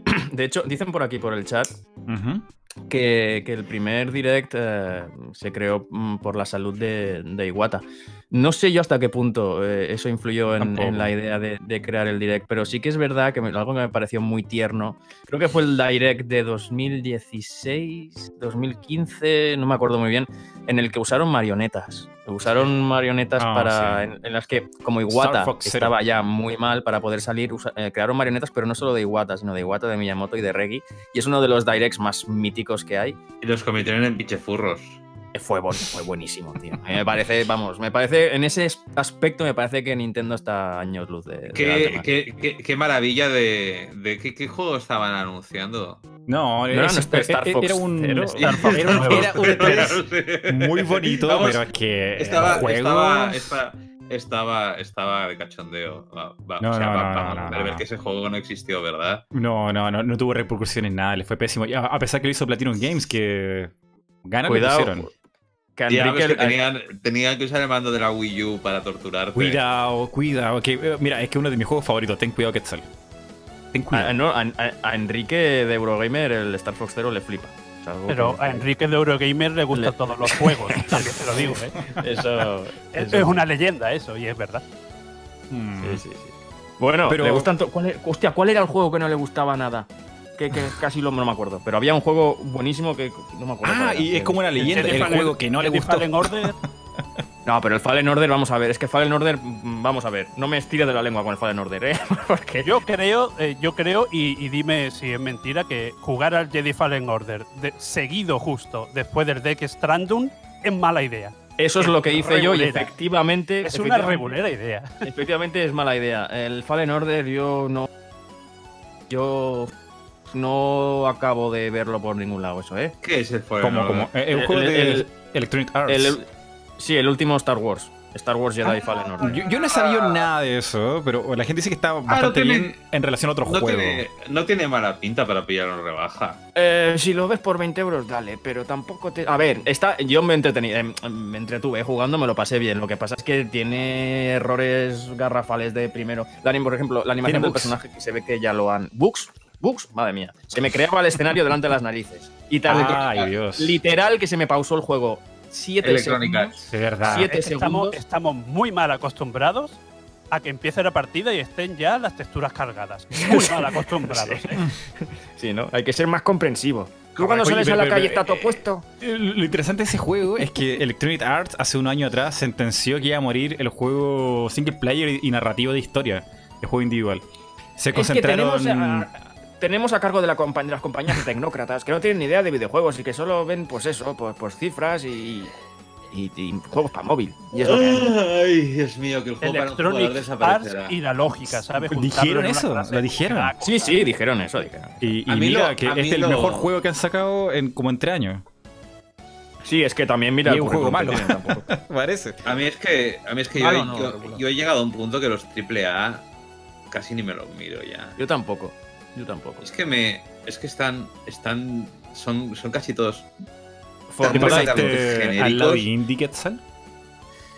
A ver, este año el juego que más, más, más dura me la ha puesto ha sido Disco Elysium. Mm. Y luego. Pathologic. Y luego Pathologic 2. eh, Uf, Pathologic también telita. eh, quiero decir, no porque me haya pasado Pathologic, porque no, no lo he conseguido, pero por lo menos ha despertado algo en mí. Mientras que juego otros juegos. eh, bueno, a ver, Death Stranding sí que, sí que ha tenido sus cosas también, pero Mm. la mayoría de juegos que juego son simplemente. No sé, es que ya me aburro. Ya no me ¿Cómo? gustan los- ¿Ya no, te el- gusta, ya no te gusta jugar videojuegos Quetzal? Hacen una crisis. Sí me gusta, me gusta Disco Elysium. Me gusta, me gustan los juegos que me vienen a contar una historia y me la cuentan bien, pero Ese prácticamente O, Lo que o quizá por la duración, juegos muy, muy largos. No, no son muy largos. Disco Elysium no es muy largo. La duración realmente da igual mientras lo que te cuenten y el juego sea interesante, ¿no? Pero sí que es verdad que esto que comenta Quetzal, de que la pérdida de interés, no sé hasta qué punto tiene que ver con el hecho de haber jugado mucho, ¿no? Mm. Al hecho de haber llevado muchos años jugando, dedicándome a esto, o, o a que realmente sea así. Pero sí que es verdad que a mí también es complicado el juego que me, que me capta y no me suelta ya. Es complicado. Bueno, yo, yo por ejemplo, eh, Fallout New Vegas me flipo. Hombre, bueno, por supuesto. Fallout New Vegas, ¿ok? Este año ha salido Pero ese fue El hace The cuánto. The Other Worlds. eh, que es eh, que realmente es una versión mejorada de Fallout New Vegas en muchas cosas. A ver, es una, a mí me gustó muchísimo, ¿eh? el The Outer Worlds tiene sus, tiene sus fallos, pero Sí. me ha gustado mucho. Vale, a mí también. Pero no me acuerdo. O sea, lo he jugado y me lo he pasado y lo he pasado bien. Y no te ha dejado juego. huella. No, pues no. Ya, Me, me he reído, o sea, el juego estaba bien, pero está muy bien escrito. No, no te ha Sí. impresionado. es, es que no sé. eh, te- te- No, no, no, no sé. Estoy como, como ya siento una desconexión con la mayoría de, de cosas, a menos que me estén aportando algo realmente interesante. Ya casi nada me lo aporta. Es eso, pero hasta, ¿hasta qué punto tiene que ver contigo o con el juego eso? Ah, no, eso, es- ese soy yo. Yo a los Claro, 15 eso es lo que años. Yo a los 15 años me lo hubiera pasado teta jugando a, yo qué sé, Persona 5. A- Ya, Ahora ya, ya, yo no, no tengo 15 años, tengo una vida adulta y no, y no puedo estar viendo los dramas adolescentes de personajes de Animu eh, durante 180 horas de mazmorras. Es que, te- que, que tengo 34 ya, joder. Que no. Ha cambiado Quetzal. Que a mí, me, a, mí me das, a mí me das un juego que me dure menos de 20 horas, que se llame Disco Elysium. Eh, Disco Elysium puede durar 40 si quiere, ¿vale? Pero, pero que, me man- que realmente me mantenga interesado de verdad. Eh, Para mí la, la epítome son los juegos de Ubisoft, que todavía los juego, porque me relajan. Pero los juego como escuchando podcast, ¿sabes? Es como... Por inercia, ¿no? Me gusta Wow. recorrer la antigua Grecia en Assassin's Creed, pero ya no estoy particularmente interesado en llegar al final del juego. Solo Ya, ya. me gusta pasear, ver templos y me hago mayor. Y escuchar podcasts. Eh, y escuchar podcasts sobre, la- sobre el antiguo Egipto, sobre, sobre la antigua Grecia, mientras recorro tal. Y, y ya no estoy ya prácticamente prestando atención al loot o a los niveles o a nada de eso. Eh, Debe ser por la ausencia de, de novedad, ¿no? Como que todo se ha vuelto un poco de lo mismo, solo que con otro nombre y otra estética y año Yo- y... y yo los llamo Historia. juegos de ruido blanco. Ah, muy guay eso. son, son juegos de ruido blanco, son... Está de fondo. Es, es, es ruido blanco para el cerebro. Es, es, es, es la nadería. Y la mayoría de juegos AAA me, me sitúan en este estado de ruido blanco en el cual pues yo voy avanzando, voy, voy viendo gráficos bonitos y cutscenes y, y tengo sistemas de juego con unas pistolas que disparan muy efectivamente y una loot y un shooter killer looter estupendo de la muerte y yo estoy en piloto automático eh, matando cosas y cosas y. Y no te genera ningún impacto y cuando acabas de jugar los olvidas. los olvido totalmente. Esto, esto es, eh, yo tengo una lucha personal contra esto, porque yo me dedico a esto de los videojuegos, a la prensa, entonces yo en mi tiempo Como libre, trabajo. claro, entonces yo cuando trabajo me dedico a los videojuegos y en mi tiempo libre, pues me pasa muchos años jugando a videojuegos también. Y llega un momento en el que esta saturación también te lleva a una especie de, pues eso, ¿no? De, de- de- de inercia, de jugar por jugar, realmente, sea por saturación o por lo que sea. Entonces lo que estoy haciendo es Mm. intentar que en mi tiempo libre hacer cualquier cosa menos jugar a Claro, videojuegos. claro, es como- forzarme un poco a, hacer otras cosas para ver si me vuelve a estimular de la misma forma. ¿Cuántos juegos juegas al mes? Bueno, ustedes, ¿cuántos, cuántos juegos juegan al mes? ¿Nuevos, viejos? Yo- ¿Cuánto yo cada vez Yo cada vez menos. No, no sabría decir. Todas las novedades las intento jugar, excepto lo que son los FIFAs, los Need for Speed, pero los Call of todas las Duty y todo eso. Que eso lo, eso lo obvio. Me las suelo, al menos, al menos probarlas. Creo que es mi obligación, digamos. Si me dedico a esto, tengo que saber más o menos. Dios, es que es probar todas las novedades del mes es como... yo Bueno, no bueno, no, tampoco, tampoco, tampoco todo. Sale un atelier, pues no me lo compro. Sale un FIFA, pues vamos a ver más lo- o menos. lo que triple creo A. que- Lo, lo importante Sí, del sí. mes. Sí, sí, sí. Eso, Pero entre eso todas sí. las consolas y PC, Dios, ese. Al menos que sea jugarlo una media hora, una hora, eh, eh, igual es mucho. no, ¿eh? claro, claro, probar. O sea, a ver, tengo, tengo todas las consolas, por suerte, tengo todo lo que necesito para dedicarme al, al tema. eh, pero, pero claro, no pasarme todos los juegos que salen porque también tengo una vida. ¿eh? Y eso es un tema también con la prensa del videojuego, porque si a ti te mandan para, para, por ejemplo, para analizar un juego de, de 40 horas y sale dentro de dos días, Oh, Dios. ¿qué haces? ¿No? Nosotros lo que hacemos es, por, por supuesto, retrasar la fecha de la- que el análisis salga cuando el juego se haya acabado. Porque es otro tema, las horas extra aquí no. ¿Me entiendes? Eh, Claro, las- son difíciles. Dedicas parte de tu tiempo libre a jugar. Entonces es normal que la gente que se dedica muchos años a esto de la prensa del videojuego acabe saturada. Mm, eso, estamos hablando como especie de. Escuchando a Quetzal, que ya como lo en, en muy, muy alto, es como casi como. eh, el burnout. Como estar Mm, quemado de, de tanto, de tanto lo mismo. Y ya no sientes Exacto. nada. Como que ya. Es como. No, terrible. sí que siento. Pathology. Ay, se nota mucho. Claro, hay destellos, ¿no? Discollision, Pathologic, son juegos, Pero claro, es que... cuando, solo, cuando solo te llega un juego de 800 que juegas, ahí hay un Ahí problema. pasa creo yo. No, pero yo puedo. O sea, yo he disfrutado de juegos este año. Outer Worlds lo he disfrutado, pero ya no me apasionan. Hmm. Simplemente ya no es. Ya no, ya no. No, no- sé, vas, vas a tener que hacer algo diferente.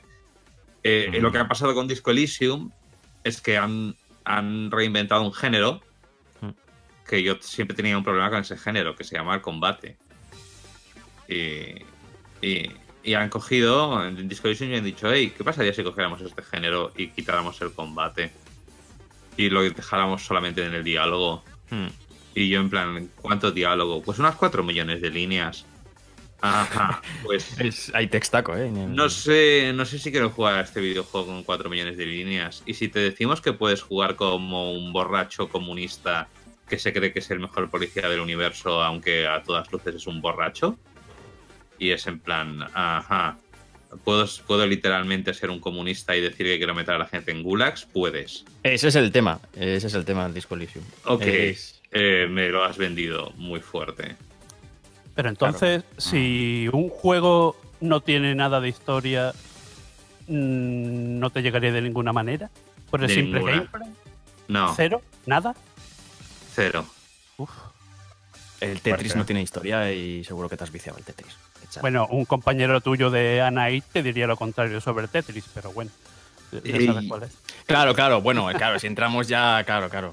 Además, No. el, tra- el trasfondo que tiene Tetris también, la, la- la Bueno, sí, eh, sí, eso es interesante, pero lo que, lo que viene siendo Tet- no, no, no jugaría a Tetris ahora. Tetris lo jugaba cuando tenía la Game Boy. Claro, claro. He Yo jugado te voy a Tetris 99 contar- una vez. Te voy a contar mi triste, triste historia. Quetzal. Si me quieres poner violines de fondo, te lo agradezco. Tengo ah, cuatro años más que tú. Y aparte de lo, lo que viene siendo 37. Y aparte de, de lo No que viene nota, ¿eh? siendo... Eh, gracias, eh, luego quedamos. Y aparte de, de- de lo que viene siendo los lanzamientos mensuales, porque hay que estar al día. Y bueno, y Borja sobre todo sabe que aquí en YouTube lo que prima es la inmediatez. Sí, Ya, sí. Hay que sacarlo ya, el día antes, y si no te comen. Mm. Y aparte de eso, tengo que estar eh, continuamente mm, buceando en catálogos de consolas de la conchinchina del año Catapum. Continuamente. O sea, yo estoy cogiendo mm, juegos con una narrativa emergente que lo flipas y me voy, por ejemplo, al baño. No te confirmo ni te desmiento que juegue en el baño a esos juegos. Y tengo que estar continuamente buceando en juegos antiguos. En plan, joder, tengo que descubrir a la gente juegos antiguos que no conoce nadie porque me tengo que reinventar y es- tengo ese run run, ese run run siempre en la cabeza. Uy, Pero ¿quieres, eso- quieres- quieres que te aconseje juegos antiguos que no conoce nadie? Cuidado que te metes en un berenjenal aquí. Eh, yo en, en mi canal de YouTube hace años hice una serie de, de gameplays de juegos de mierda de los 90. eh, buscando los peores juegos de FMV que podía encontrar. Y guau, ¿Y qué tal? encontré algunos tesoros. ¿Jugaste al Babsy? ¡Oh! Buenísimo. No, no, no, no, FMVs, FMVs. Tenía que ser juegos de PC con FMV. Como Ah, Planverse Were Ties, ¿no? Eh, ¿Lo has visto ese? No, ¿No has visto Planverse Were ¿Qué cosa se llama así? Los, los fontaneros llevan llevan corbatas, es un FMV muy... Ah, muy- no, ese es, ese es demasiado cutre. Eso, es eso, ni- demasiado, eso es demasiado. eso, eso ni siquiera llega, llega. Eso es como un DVD con, con opciones. No, no. Tiene que tener un poco, pero por ejemplo, eh, Rihanna Rush, eh, que es un juego así de, de, de Playboys enseñando las tetejas, con aventura gráfica y FMVs Ni idea. y tetas, y te, bueno, te partes de risa. Te partes de risa jugándolo. Es la cosa más kitsch, hortera, cutre, que intenta ser sexy y es totalmente ridícula. Pero, pero ¿tienes un gameplay de eso en el canal? ¿O es un vídeo Sí. disertivo? No, no, no. Tengo, tengo un sal. gameplay. tengo un ¿Has probado, ¿Has probado el último Larry? Que es como. ¿Sabes cuál es Larry, no? Sí, Leisure Larry. Mm. Sí. ¿Has probado el último que han sacado? El último que es como un remake, reimaginación y que se cachondean de ellos antiguamente y de la sociedad de ahora. Es súper. El, el último Larry que jugué era una especie de pseudo GTA que ambientaron en unos estudios de Hollywood, que era uno de los peores juegos que he jugado en toda mi vida. No, creo que ese no es. Creo que hay No, no, otro. No, es ese, no es ese, no, no, pero guau, ese era increíble. El que era unos estudios de Hollywood, os recomiendo que lo busquéis. Creo que era para PlayStation 2. Oh, Dios El- el mío. Cum Laude, pesadilla. creo que era, Cum- No, no, no, ese no, el siguiente. El Cum Laude era una serie de minijuegos. Y luego intentaron Ah. hacer uno de, de- de- de mundo semiabierto con Quest, que era lo, pe- lo peor, lo peor. Que pega súper bien con Larry, vamos. Es lo que pide el juego, eso, vamos. Eh, ¿A quién le importa Larry? A mí es que la vulgaridad no me hace gracia. No, no me suele hacer gracia. Pero vaya, está curioso, la verdad. Ah, aló, aló, ¿se escucha? ¿Se escucha? Tú, Sí, el pobre Mikey lo tenemos aquí. Tú- Te tú- escuchamos, pero te estamos ignorando y hablando entre No. nosotros. Tú tranquilo.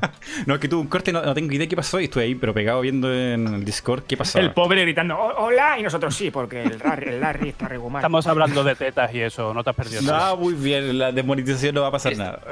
Nah. Ah, a ver. Eh, eh, hemos hablado de The Larry, Leisure Larry. Sí. Leisure Larry, la serie clásica de videojuegos. Un señor pervertido. Ah, ese muy viejo, un juego, pero uff, de PS1 creo. Anterior. An- Anterior, Anterior. anterior, sí. De Más PC anterior, viejo. o MS2. De, de MS2, sí. sí, sí. Wow, y todavía Es había gente que lo juega. somos viejunos. Sí, sí, estamos ya entrados en. Ese era un La gente lo simulador está de flipando en el chat porque se creían cita que tengo 18 fetiches años o algo así. raras. y pasa que no. Ujú. No, no, no pasa nada. Eh, bueno, de, de, de Sony y E3 y juego y eh, Burnout ya creo que está como listo. Eh, Sé que no estuvo mal. sé Es que no lo he hay datos. Todos No los datos que salen ahora son medio inventados o que un señor le ha dicho a otro señor en Twitter y no hay información de verdad, pero mm, la prensa es que necesita información, necesita todos los días información. Mm. Y, Mm. por ejemplo, Nintendo, que hace un direct de, de Pokémon y hablan sobre él una semana. Uf, No sé yo, es.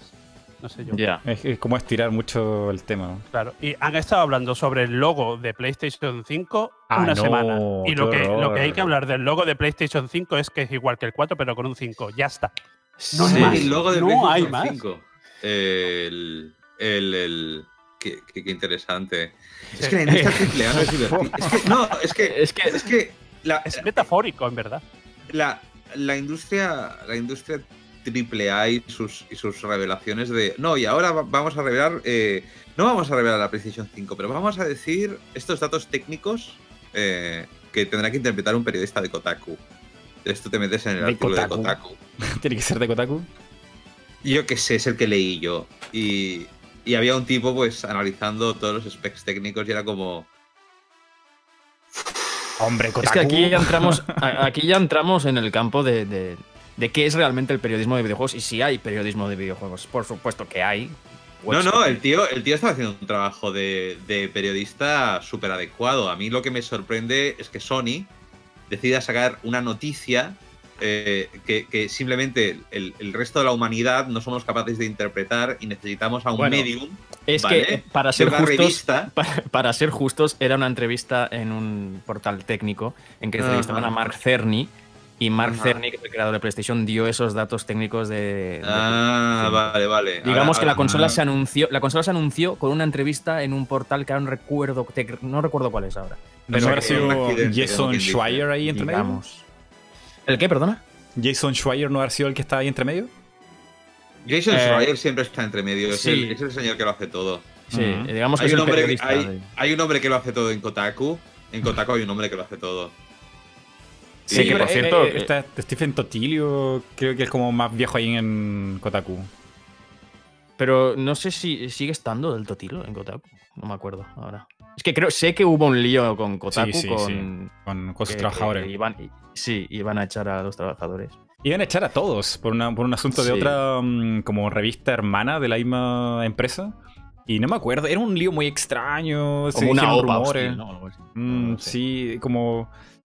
Se supone, eh, el lo oficial era que esa, em- esa empresa hermana quería. O sea, esa revista em- hermana quería mm, negarse a poner publicidad de videos que saltaban automáticamente en la, en la página como Ajá. publicidad. Ajá, eso Y ellos se bien. negaron a hacerlo y, y como que los, creo que le llegó alguna algún castigo, no sé qué diablo.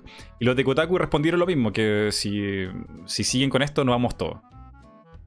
Y no sé qué pasó, una cosa muy rara. Pues no lo sé, pero sigue estando el Schreier, sigue estando, sigue estando ahí, Mm. de momento. No, a mí- Una a mí- cosa, yo- por a mí no cierto. me gusta Kotaku, es, es como muy polarizado lo político, es como... ah. Bueno, lo que mola de Kotaku es que a veces tiene artículos muy interesantes. Por ejemplo, el de, el de la investigación sobre Rockstar, sobre el crash en, en claro, Rockstar. sí, eso es lo que, eso es lo que yo leo principalmente. La- las, las noticias de... y Entiendo, entiendo también que independientemente del sesgo político e ideológico, eh, entiendo también que la necesidad de noticias, de crear y fabricar noticias constantemente, es lo necesario para poder permitirte crear artículos tan concienzudos y sesudos o tanta que requieran tanta investigación como, como los de los de Rockstar, ¿no? Porque esto sí que es verdad que hay mucha gente que, por ejemplo, si alguna vez publicó mm, digamos, eh, una noticia sobre un modder que ha sacado un mod para Red Dead Redemption 2, mm, que Ujú. es graciosete. Por supuesto, esto un interés periodístico no tiene. Y a mí, pues me duele un poco publicar este tipo de noticias, pero es que las necesitamos. El tema es que necesitamos estas noticias para poder hacer otras noticias y otros artículos. Y es algo que, que con lo que luchamos diariamente en la prensa del videojuego, ¿no? Que la gente se queja de los titulares clickbait, que es algo que nosotros evi- intentamos evitar siempre, pero es que es lo que trae más visitas. Es lo que, igual es lo que te salva el mes, ¿me entiendes? Nosotros, por suerte, tenemos a YouTube. Pero sí que es verdad que es un poco pagar justos por pecadores, ¿no? Para poder permitirte tener artículos o tener una lista, una lista de colaboradores y unos análisis, igual necesitas publicar de vez en cuando una noticia de mierda sobre un mod que ha salido del, del Red Dead Redemption. Oye, oye, yo estoy muy a favor de los mods ridículos, ¿eh? Sí, pongo mods ridículos como noticia menos grave, ¿no? No, no, no, no, sí, sí, yo, yo hago clic en eso. Como sin- lo del ningún tipo de. eh, yo, eh, yo, yo hago clic sin, sin ningún tipo de vergüenza a eso. Mira, aquí hay un- una, noticia quiero saber, ¿te han puesto clickbait, pero Tomas, ya... tomas a Tank Engine en Red Eso, Dead es, Redemption. es- eso es- eso es Eso. precioso. Eso para mí yo- eso es algo que Y en el ver. Sekiro, ¿eh? En el Sekiro también está. La serpiente esa gigante se transforma en Thomas el Tren también, es precioso. Sekiro es un juego que he jugado este año. ¿Este año te refieres a 2020? No, el pa- pasado, el pasado. Sí, yo también, yo también. Sí, pero no, lo siento. Hombre, Se, otra cosa- se hace lo que se, lo que se puede. Entiendo el mérito de Sekiro, entiendo porque a la gente le gusta, pero yo... A mí me, a mí, a ver, vamos a ver una cosa. A mí los juegos de From Software me fascinan desde un punto de vista del diseño.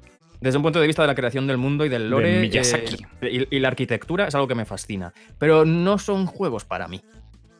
O sea, me frustran muchísimo. ¿Es Yo, eh, tan difícil ese juego como la gente dice que es como imposible terminárselo? O, o Yo es que No, creo que soy es un No es imposible, pero es que yo creo que soy un incompetente, básicamente jugando videojuegos. Y, y a mí Yo eso de también. el reto constante, el desafío constante, es que yo juego a videojuegos para relajarme y para pasar el rato y para desconectar. Y sí que es verdad que a veces, pues, por ejemplo, los Dark Souls, pues me, han- me han flipado. El Dark Souls 3 me, me, me flipó a un nivel. Pero A mí- a mí un ratito. también. Pero un ratito, ¿me entiendes? O sea. Te lo pasas una vez. Te lo pasas una vez, Exacto. pero el, el New Game Plus ya como que. da No, no, no, no, no, no. Y no me avergüenzo en decir que, que, pues, pues, jugando a videojuegos, pues igual no soy muy bueno. Y Pero le otra fue cosa que muy- me gustaría Muy bien en venta ese juego. Ganó Sí, premio sí, y es, todo. que, es, que, es que From Software lo que ha hecho básicamente ha sido. Podríamos. No quiero usar esta palabra a la ligera, pero ha revolucionado, digamos, de alguna forma el- el- el- los juegos en tercera persona, el combate, digamos, porque Sekiro, por ejemplo, se distancia mucho de los Dark Souls y de Bloodborne, de lo que la gente, los fans habían aprendido, ese tipo de lenguaje a la hora de enfrentarse a un enemigo en un videojuego. Y Sekiro lo que te dice es. eh, lo que tienes que hacer es en lugar de huir o en lugar de bloquear, lo que tienes que hacer es enfrentarte al, quedarte quieto delante del peligro y esperar para atacar. Y una de las cosas más revolucionarias que tiene Sekiro jugablemente es el Mikiri, la embestida Mikiri, que es, el, es un, un parry, ¿no? Un parry especial que tiene. Y creo que cambia el lenguaje del combate de los juegos en tercera persona y lo vuelve interesante para la gente que se había acostumbrado al propio diseño de From Software. Y es como dar la vuelta a tu propia fórmula y en eso sí que me parece muy interesante lo que hace From Software y muy inteligente. He escuchado que si jugaste Dark Souls, te perjudica en Sekiro, como que te saca como de. Bueno, yo creo que te perjudica el- de jugar lo que haya jugado. el esquema. Cualquier cosa. No, es, es, es, es un juego en el que. Es un juego que realmente traslada muy bien lo que el combate a espadas. No he luchado nunca con espada, ¿no? Pero lo que me refiero es el contacto con las espadas, la estrategia de la espada. Es un juego de espadas. O sea, y se nota que han trabajado mucho el sistema de combates y, y- y donde otros juegos de acción te dicen cúbrete, huye y dispara desde la esquina, Sekiro te dice quédate quieto, espera y observa a tu enemigo. Y eso me parece muy... Eh, alguien, alguien ha comentado en el chat que hablaba de Discollision como si no hubiera jugado a ningún otro juego, aparte de Pathologic 2. Eso, eso se debe a que la mayoría los he olvidado por el camino. claro. Entonces, igual me dices, ¿qué ha salido este año? Hombre, recuerdo que he jugado a Judgment, que es un juego de Yakuza. Mira, yo no, Siempre- no, he, no he jugado eso. Pues, pues siempre, siempre es lo mismo, pero. Ya es y lo mismo, es que lo juego por la historia. ¿Sabes? Es que El- lo- eh, los Yakuza el- molan. la- el combate es una cosa con la que tengo que lidiar para llegar a la, a la parte. Eh, que de efectivamente, yo opino ¿Y que me te, pasa lo mismo. Quetzal, Quetzal, ¿qué te parece que ahora hayan cambiado el combate a tipo rol, por turno? ¿Cómo lo vas a llevar? Eh, aborrezco del sistema de rol por turnos, pero estaba aburridísimo, estaba aburridísimo de machacar botones.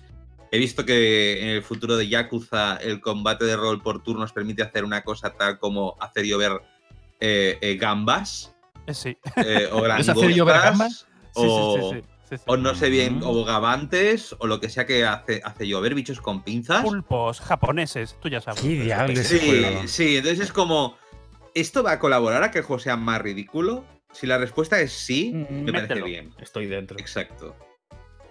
Eh, y eso es, eso es. Mira, alguien dice que recién se une y que nunca pensó escuchar a Quetzal y Borja juntos. Pues ya era hora, también te digo. que chal- Sí que es verdad no, que. No había pasado antes, weón. No había pasado antes. No, no, no, no, no. Sí que no, es pero verdad nos, que. nos conocemos desde 2000, ¿qué? ¿5, 2007, 6? 2007, Dios 2007 fue cuando entré a Viciojuegos. Y 2007, siempre se me quedará 2007. grabada, que Chal, creo que te lo he dicho alguna vez, siempre se me quedará grabada una frase que dijiste en el foro Mm. que cuando te sacas la 2007. polla, cuando te sacas la polla suena la cabalgata de las Valquirias. Yo, a mí eso se me quedó grabado y es una frase que no negaré haber usado en distintas ocasiones. Esa, Y- esa, frase, esa frase utilicé, sí. Sí, sí, sí, sí, lo, lo recuerdo, David. De La hecho, si la, gente, si la gente va a V Juegos, la antigua Viciojuegos ahora se llama V Juegos. eh, No, no, no, no, no, no, no, no, no, no, cállate, Quetzal, hay que abrir, cállate, hay que abrir ese melón, hay que abrir ese melón. Cállate, Todos tenemos un pasado. No, Eh, vale, pues aprovecho, aprovecho, aprovecho entonces para cambiar de tema. cosas ahí con 17 años, o sea. Aprovecho, aprovecho para cambiar de tema porque he visto antes, perdonad por el off topic, que la gente hablaba sobre el análisis y la crítica de videojuegos y me gustaría dejar una cosa clara, que es que A la ver. crítica, la crítica es un género periodístico que necesariamente es subjetivo. Es decir, es la opinión de la persona que escribe, porque hay mucho lío con esto de que es que este análisis no es objetivo. Bueno, por supuesto que no es objetivo, porque un análisis es la opinión de la persona que ha jugado y que lo escribe, igual que con la ¿Te, crítica. te puedo hacer Que un está- comentario tóxico de eso? eh? Que yo siento que Sí, la sí, revista claro. y todo el mundo que hace review y lo que sea, no hacen Sí, nunca la distinción si son críticos o son reviewer. Y es como que viven Es en, que el, en el, hay el un problema. ambiguo. Es que yo creo que debería cambiarse ya la palabra análisis a crítica. Ya, ya, ya, ya no hace falta decir el ana- Esto es algo que hemos discutido mucho en Eurogamer y que queríamos cambiar. Pero sí que es verdad que el SEO, es decir, San Google, pues con los videojuegos, análisis en España y en Latinoamérica es, es análisis, no es crítica. Crítica es más de cine. Entonces, nosotros quitamos las notas, pero decidimos seguir con la palabra análisis. Pero sí que es verdad que, que- que la crítica es necesariamente un género periodístico que es subjetivo. eh, y no puede, si quieres objetividad, puedes leer el manual de instrucciones.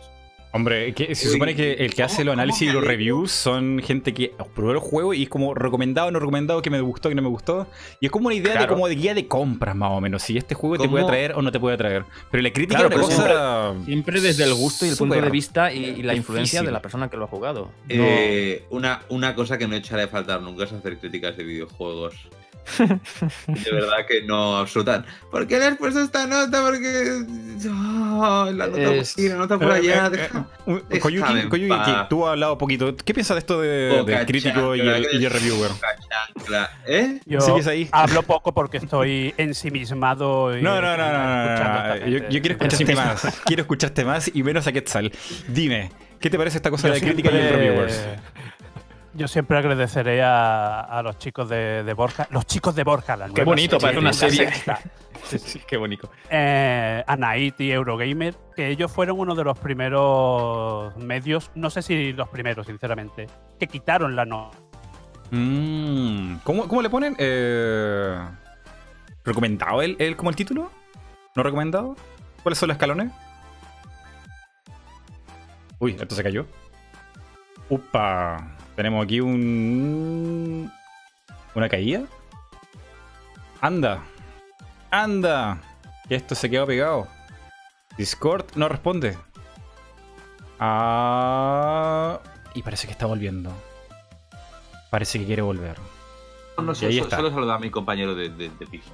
Es que Ah, es vale. el tema, la prensa, como los videojuegos son un medio relativamente joven y entonces es lógico que la prensa vaya evolucionando a medida que los consumidores van madurando. Y como dice Chico Nuclear en una gran frase, como dos millones de las que tiene, eh, la, buena, la, buena, la buena crítica llega con el, con el buen lector, creo que era Mm. lo que, lo que decía. Y eso Yo- ahí es a lo que vamos. Yo, aún así, eh, a mí me gustaría encontrar un, un intermedio. Porque a mí me sigue, me sigue gustando el típico, el tipo de crítica que, eh, que hago yo en mi canal, La Poción Roja. Eh, es, es muy clásico, es muy clásico, pero intentando, digamos, modernizarla. O sea, me explico. A mí me gusta el tipo de crítica clásica, pero sin caer en el, entre comillas, cuñadismo antiguo, que eso era horrible. Pero tampoco me gusta meterme en una crítica, análisis, review, whatever, y que me hablen de, de un libro de 1982 que se llama La bla bla bla de no Sí, sé sí. qué, y Sí, la sí, mitad del texto sea eso. Yo quiero, para mí por lo menos, eh, la excelencia está en la mitad y es muy difícil. es Sí, sí, complicado. sí. Eso es cierto. Eso es cierto. Eso para, sí para que la gente es de Latinoamérica, ¿qué, qué diablo es cuñadismo, weón? Cuñadismo. Cuñado, ¿qué, qué es eso? Uh, me encanta que saques ese tema. ¿Qué, qué- qué- qué es un cuñado? Eh, eh, el, cuñadismo. tengo un, tengo un vídeo llamado cuña- cuñadología que te lo explicará detalladamente. Pero ponlo en el chat, qué chía, adjúntalo aquí en el chat. Pues, Pues- es un vídeo, es un vídeo viejo mío eh, llamado cuñadología. Digamos que, que el cuñado es aquel, ¿no? Que en las fiestas eh, o en las reuniones familiares siempre es el que sabe más que nadie, ¿no? Esa, esa, esa concepción de. De mm, todo. Efectivamente. O pues eh, llegas a una cena de familia y dices, pues eh, me he comprado un coche. Y tu cuñado dice, "Ch, yo me he comprado, yo me he comprado uno también. ¿Cuál es el tuyo? No, pues tal, uh, eso va a recumal de cilindros, eh. Uh, el mío sin. en-". ¿Sabes? Esa. El cuñadismo es el, el- el hecho de siempre. El que siempre sabe más y siempre quiere imponer su opinión y normalmente siempre está equivocado. De ahí viene la palabra cuñadismo, digamos. Más o menos. Que Chal te lo Como- describirá más. El, el- link, el link de cuñadología, pero no, no me deja ponerlo en el chat. Ya, lo dejo ahí en, en el de Discord y si alguien lo puede pegar, pues ahí el que quiera saber lo que es la cuñadología, que es la, me parece, me parece es, la es el estudio del cuñado, El ¿vale? estudio del cuñado.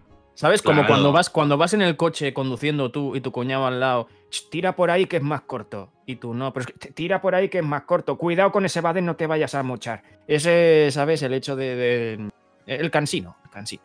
Mm. Cansino, rancio, siempre. Exacto, efectivamente. efectivamente. Todo, todo es más barato, mi coche es mejor y más barato. ¿Dónde te lo has comprado? No, es que. Y en realidad no tiene Sí. ningún coche, ni tiene el carnet, Yo, ¿no? yo Sí. conozco ese sitio donde te lo hacen más barato y te hacen- Efectivamente. Yo Yo te lo no hago soy, con una yo- Raspberry Pi. no soy homófobo, tengo amigos gays, todo eso. yo no Sí, soy yo no- racista. pero yo no sí soy que lo racista, es. pero ya lo Efectivamente, el pero, el pero. Ese es el pero, podríamos definirlo como el cuñadismo total. Yo no soy Ya, ya, racista, ya, pero- ya, ya, ya entiendo. Es como molestar por molestar y caer muy mal. Algún Sí, tema. Y quedar como mejor, pero quedas peor. Sí. Pues Bueno, y- y antiguamente eso- las revistas por aquí, por España, eran muy así. Eran súper cuñadas, digamos. Eran muy de Mm. hacer chistes graciosos en los pies de Hmm. líneas, de hablarte de como si fueras un niño. También es que estaban dirigidos más para niños. Claro, ese es el tema.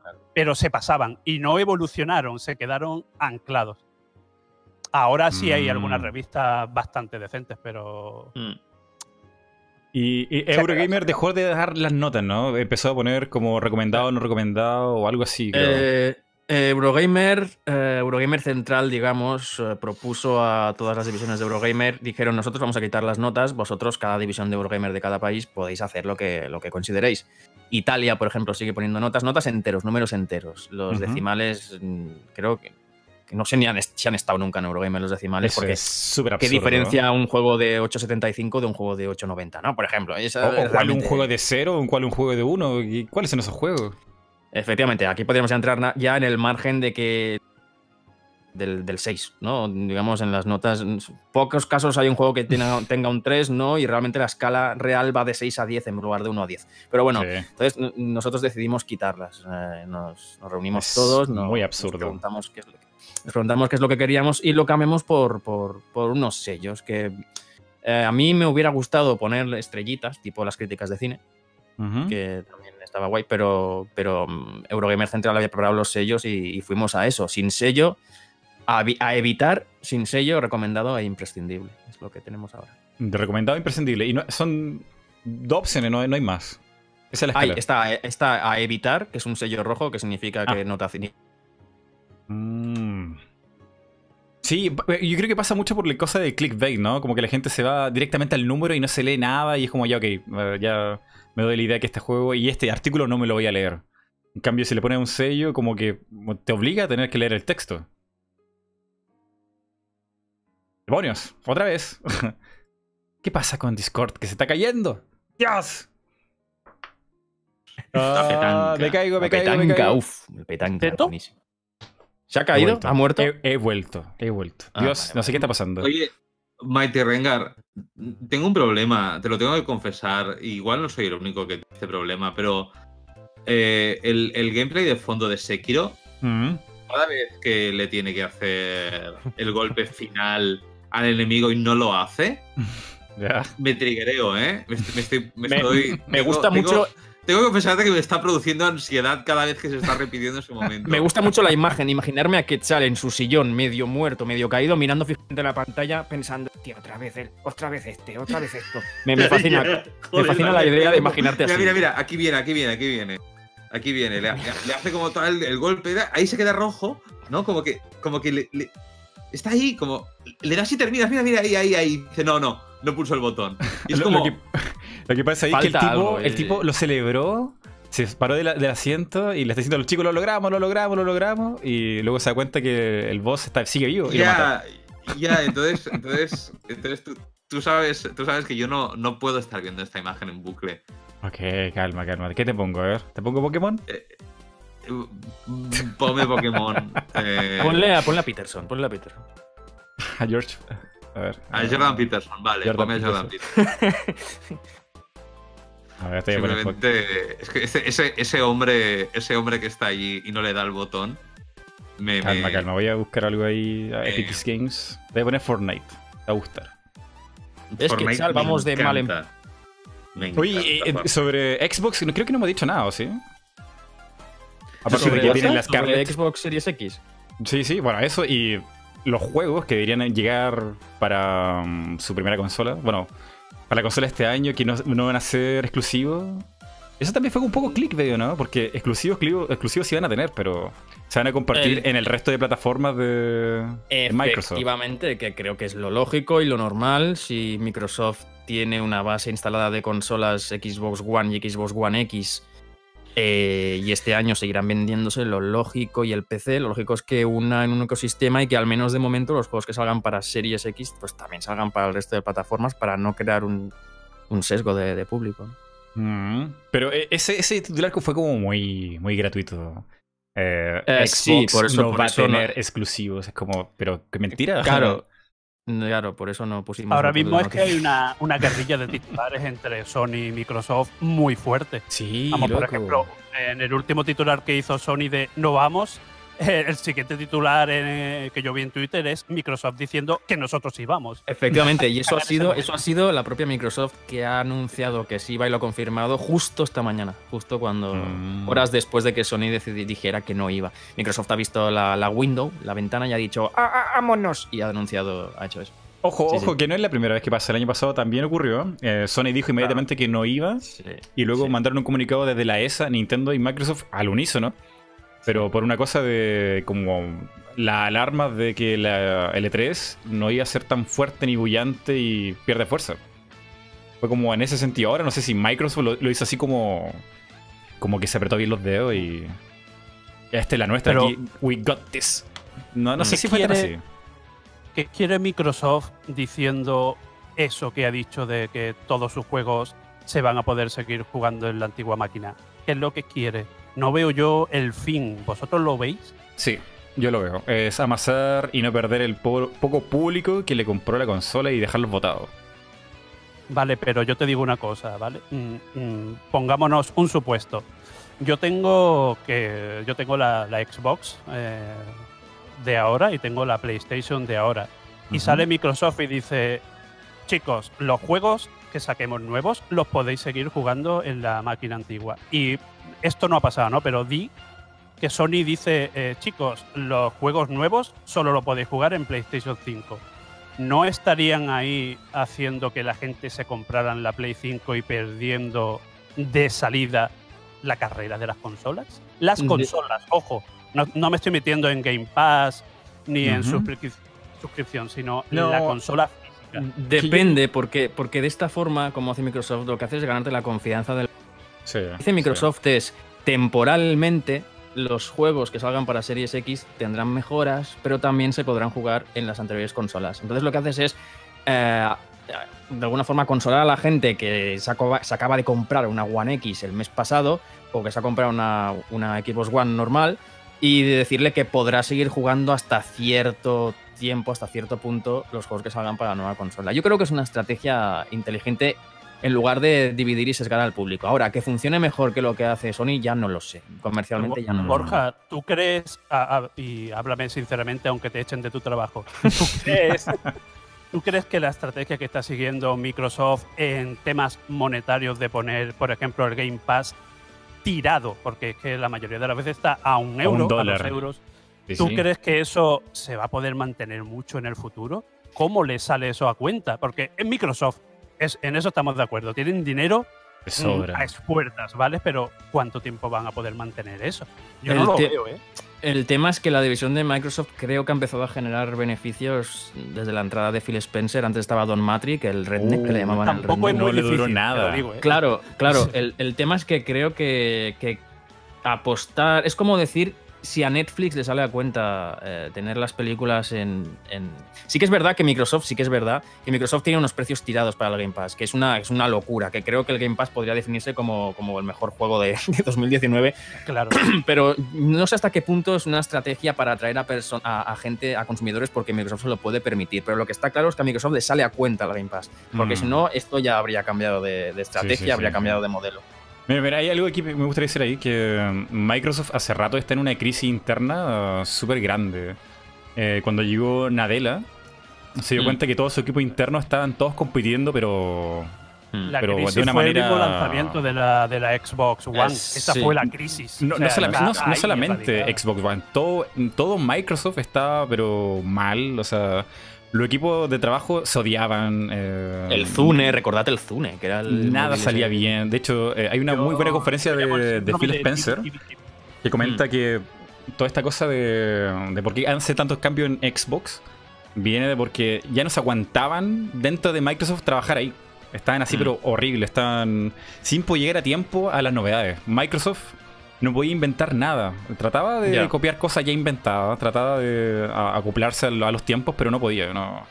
Y desde la- que está Nadella ha subido el tema. Sí, muchísimo. sí. Y bueno, la, la cosa es que Nadella tiene un- una filosofía de empresarial basada en el amor, en la empatía y, y la creatividad.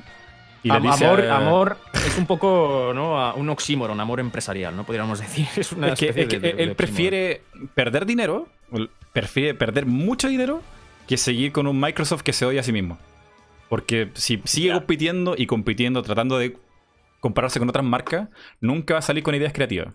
Y tiene como que sanar a Microsoft desde adentro con, con esto, con ideas como positivas, de, Sí. de- humildad Pero y luego todas nos estas cosas. encontramos. Todo eso ah, nos encontramos con que sus IPs están de capa caída, pero vamos, porque por, por ejemplo yo veo ahora a la gente súper ilusionada con el nuevo Halo, pero hace unos años también estaban súper ilusionados con el nuevo Halo, el Halo 5, y, y fue en plan, al mes, ¡puf! desapareció. Y es, es lo mismo juego, pero Es lo mismo que ha pasado con Gears. Software 5 he visto lo mismo, en plan, ilusión, Mm. pero luego ¡puf! se evapora, no, no se mantiene en el tiempo. Las Sí, veo esto, muy esto es más como una, una estrategia a muy largo plazo. No tienes que pensarlo como solamente como Xbox, sino como la marca Microsoft está en una, una crisis así, pero espiritual, muy, muy grande. Y están dispuestos a perder dinero con tal de, primero, amasar fans, como sea, con los poquitos fans que tienen, no perderlo. Y empezar de ahí hacia adelante como empezar a construir. Pero no, lo, no veo a Phil Spencer quer- queriendo hacer el- la pelea músculo a músculo con, con Sony. Yo creo que ese- No sé, es- yo- eso ya, ya como que ya se perdió. Yo creo también que si todos tus first party los pones disponibles en Game Pass, algo tiene que sacrificarse de algún lado. Y quizá el hecho de que Gears 5 no sea tan memorable y sea un shooter de acción en tercera persona aceptable y entretenido, pues quizá también es- surge del hecho de que tenga que estar disponible desde el día 1 en Game Pass. Que aún así Phil Spencer dice que ha vendido bien, que no sé, que será Mm. para él vender bien. Pero, eso, vaya, sí que es verdad que parece. Sí que es verdad que parece que a Microsoft le falta un, un, un golpetazo, ¿no? Un- Hombre, le hombre. Es que, es que eso, un eso- vendedor de consolas le llaman. Es que eso, eso es lo que eh, quiero como plantearte. Microsoft, cuando se fue Peter Moore, murió todo lo que es Xbox. Perdió la identidad. Perdió una identidad que les tomó como 5 años construirse. ¿Te acuerdas de toda esta cosa de el hardcore gamer? De todos estos juegos, donde están los verdaderos juegos hardcore gamer. Esa, esa identidad la perdieron. La perdieron con Xbox One y ahora es como... no- es una consola sin identidad. Y la Bueno. identidad no, no la vas a vender con juegos, la vas a vender con personalidad. Yo creo que el principio del fin de Microsoft empezó con. de- del fin, no estoy diciendo que Microsoft está arruinada, ni mucho menos, me refiero. la crisis. La crisis empezó con, con el producto más vendido del, del- del entretenimiento electrónico de la historia, que es Kinect. Oh, Kinect. lo mejor del Uy. mundo. Kinect vendió. Kinect, Kinect vendió lo que no está escrito, ¿eh? Se, ha convertido en el producto de entretenimiento electrónico más vendido en, en el menor tiempo. O sea, ha sido una, fue una locura Kinect. Lo que pasa es que fue. Ah, no es sarcasmo. Yo pensé que era sarcasmo. no, no, no, no, no, no, no, no, no, no, sarcasmo para nada. Kinect vendió lo que no está escrito, vendió puertas, porque venía de la moda de Wii y lo que te vendía Microsoft era sí, la Wii está muy bien, pero aquí tienes una cámara que detecta tu cuerpo sin ningún tipo de. Y, y Microsoft no calibró bien las posibilidades técnicas de Kinect y dejó Claro. en calzoncillos a gente que ya se deja en calzoncillos a sí, sí misma, que por ejemplo como Peter Molyneux, que iba a crear el Mm, Milo, Fable. ¿no? que era Ah, algo Milo. que iba a interactuar contigo. el y- juego revolucionario. Efectivamente, y cuando se dio cuenta de que Kinect realmente no podía hacer todo eso, pues Ey, ey, espera. Es- A mí me fue muy bien eh, el juego revolucionario de Peter Molinex para escribir una, escribir El una Project historia Milo. de- El Sí, Milo, sí, sí, lo tienes, sí, la única persona que tiene el Milo. No, no, no, no, no. No lo tengo, no lo tengo, Oh. pero. Y vaya pero- para tu casa, ¿sabes? Pero escribí una, escribí una historia de ciencia ficción. eh, la primera que publiqué en papel, en una editorial propiamente dicha. ¿Cómo se llama? eh, Tokyo Pygmalion. Uf, buenísimo. Y, y, eh, y estaba inspirada por el Project Milo de, de- de- del, del. Molinex. Sí, entonces a mí me sirvió, a mí me fue muy bien. Ese Gracias, tipo era eh, por- vende humo. Gracias, que ese- gracias por, tu, por tu demo que estimula mi imaginación sobre lo que sería posible. Yo creo que, que también aproveché para hacer algún vídeo de algún montaje con el Milo. Pero os, os conmino, no os pido, no, os conmino a que busquéis el tráiler de, de Kinect de la época, el de Milo, para, porque da vergüenza ajena ahora ver eso, porque Es- sabes que todo lo que te están presentando la es página, mentira. la hoja de papel por detrás de la tele. Eso, eso, eso, eso. Sí, y, lo de, sí, y lo de que te podrías cambiar de ropa mirando cómo te queda con el Kinect ver. y, y lo que podías subirte a una como si estuvieras patinando en el Kinect, todo mentira. Pero es fascinante verlo, es fascinante. Mm. Y vendieron, ¿eh? les, les funcionó porque vendieron muchísimo. Lo que pasa es que luego Ah. vino Don Matrix, el Redneck que le llaman, y quiso meter Kinect sí o sí en Xbox One. Y hay ya un nuevo Kinect, ¿no? Un Kinect del de 360 y lo quiso meter en el paquete con Xbox One y dedicar una parte de la potencia de la consola al entretenimiento general y a Kinect.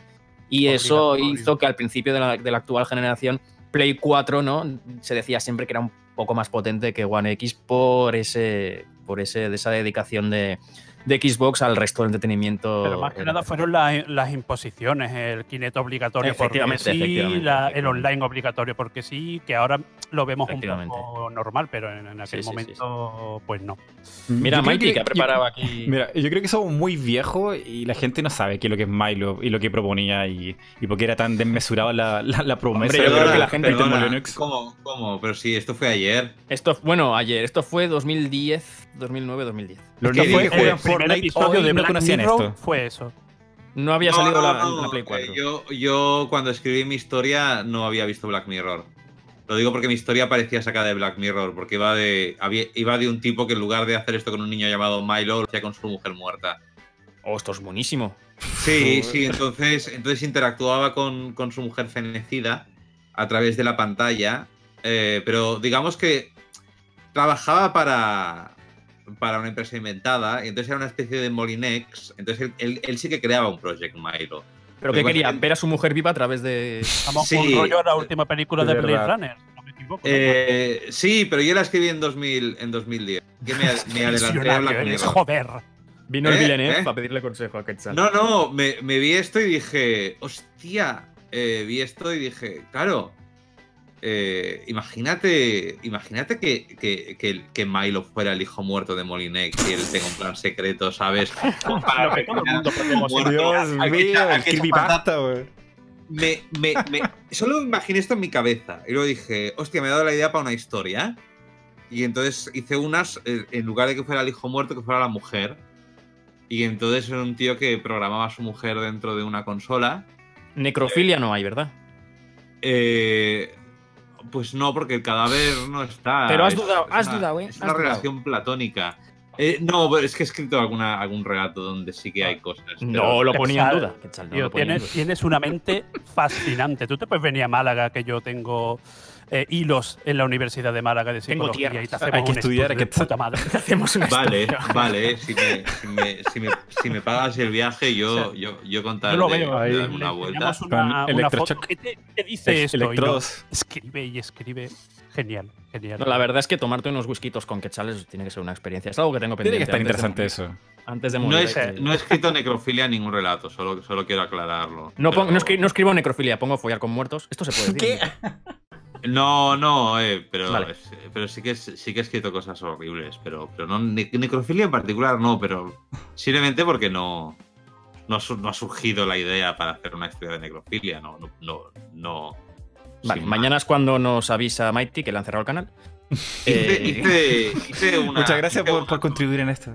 Hice, hice una sobre una, sobre una prostituta con, con dos vaginas, que de hecho es una persona real que Oh. existió históricamente en París. Borja, ¿por qué lo alientas? ¿por qué le das más El fuego? de No, no, no, no. Lo mejor de todo, Mighty, es que no hace falta alentarlo. Es fascinante. O sea, es fascinante. No, A pero. ver, A ver, me, habéis, me habéis- me habéis alentado hablando de las políticas internas de Microsoft. Quetzal, hasta has pasado que- del que- que Kinect, has pasado del Kinect a la mujer muerta de alguien. Esto, vamos a ver. O sea, vamos a ver. Sí, es que seguro que si Ay, digo ay, que si ¿por hablo de qué? terremotos, Pues yo escribí un relato hace- sobre el apocalipsis. Pero mira cómo no le puede ser el más papel. rebuscado, güey. No puede ser Lo del, papel, rebuscado. lo, del pa- lo del papel es terrible. eh. Es terrible. O sea, Eh, es- el- da vergüencita ajena todo esto. Es que, a ver, yo veo este vídeo y entonces mm, me acuerdo de todas las ideas que me dio y, y de cómo yo le tengo bastante cariño a, a Peter Molinex por haberme dado la génesis de lo que sería el primer relato que publicaría en 2010. Qué Que bonito. siempre está bien. Entonces. Podríamos entonces decir que, que- que- que agradeces a Peter Molyneux el hecho de que sea. ¿Le agradeces a Peter Molyneux en general? Sí, sí, sí, estoy. estoy... Para mí eres, eres una inspiración. Eh, no, no de la manera que él quiere. pero es una inspiración para varias cosas. Una, por, por darme la, la ins- la inspiración a mi relato. La otra es porque es un personajazo. Es un Sí, personaje. que el señor del encanta. humo. Smoke Eh, y él. Eh, me encanta y algún día eh, él aparecerá en un, en un guion mío, en alguna, ¿sabes? En alguna cosa que yo haga. Pondré a un tío hiperflipado que se cree un genio y que absolutamente no lo es. Entonces, entre, entre Peter Molinex y David Cage, eh, ¿sabes? Los combinas a los dos Pero, y ya, ¿sabes? y ya tienes un personaje de comedia estupendo. Pero Peter Molyneux. Salido muy O divertido. un malo de. Batman, no sabemos. Efectivamente. Como lo de Batman, sí. Eh, eso- Peter Molyneux tiene algo que no tiene David Cage, que es que despierta ternura. A mí Peter Molyneux me despierta ternura. David Cage me despierta nada, en general. Pero ese, ese- Peter, ese hombre sigue haciendo juegos. No sé nada ese de- eh, Peter Molyneux ha desaparecido. Dejó Lionhead que- y ya no se sabe nada de él. Ha desaparecido. Hizo el Curiosity, que no sé si os acordáis de esto, No. que no es el satélite enviado a Marte, sino que el Curiosity era una aplicación.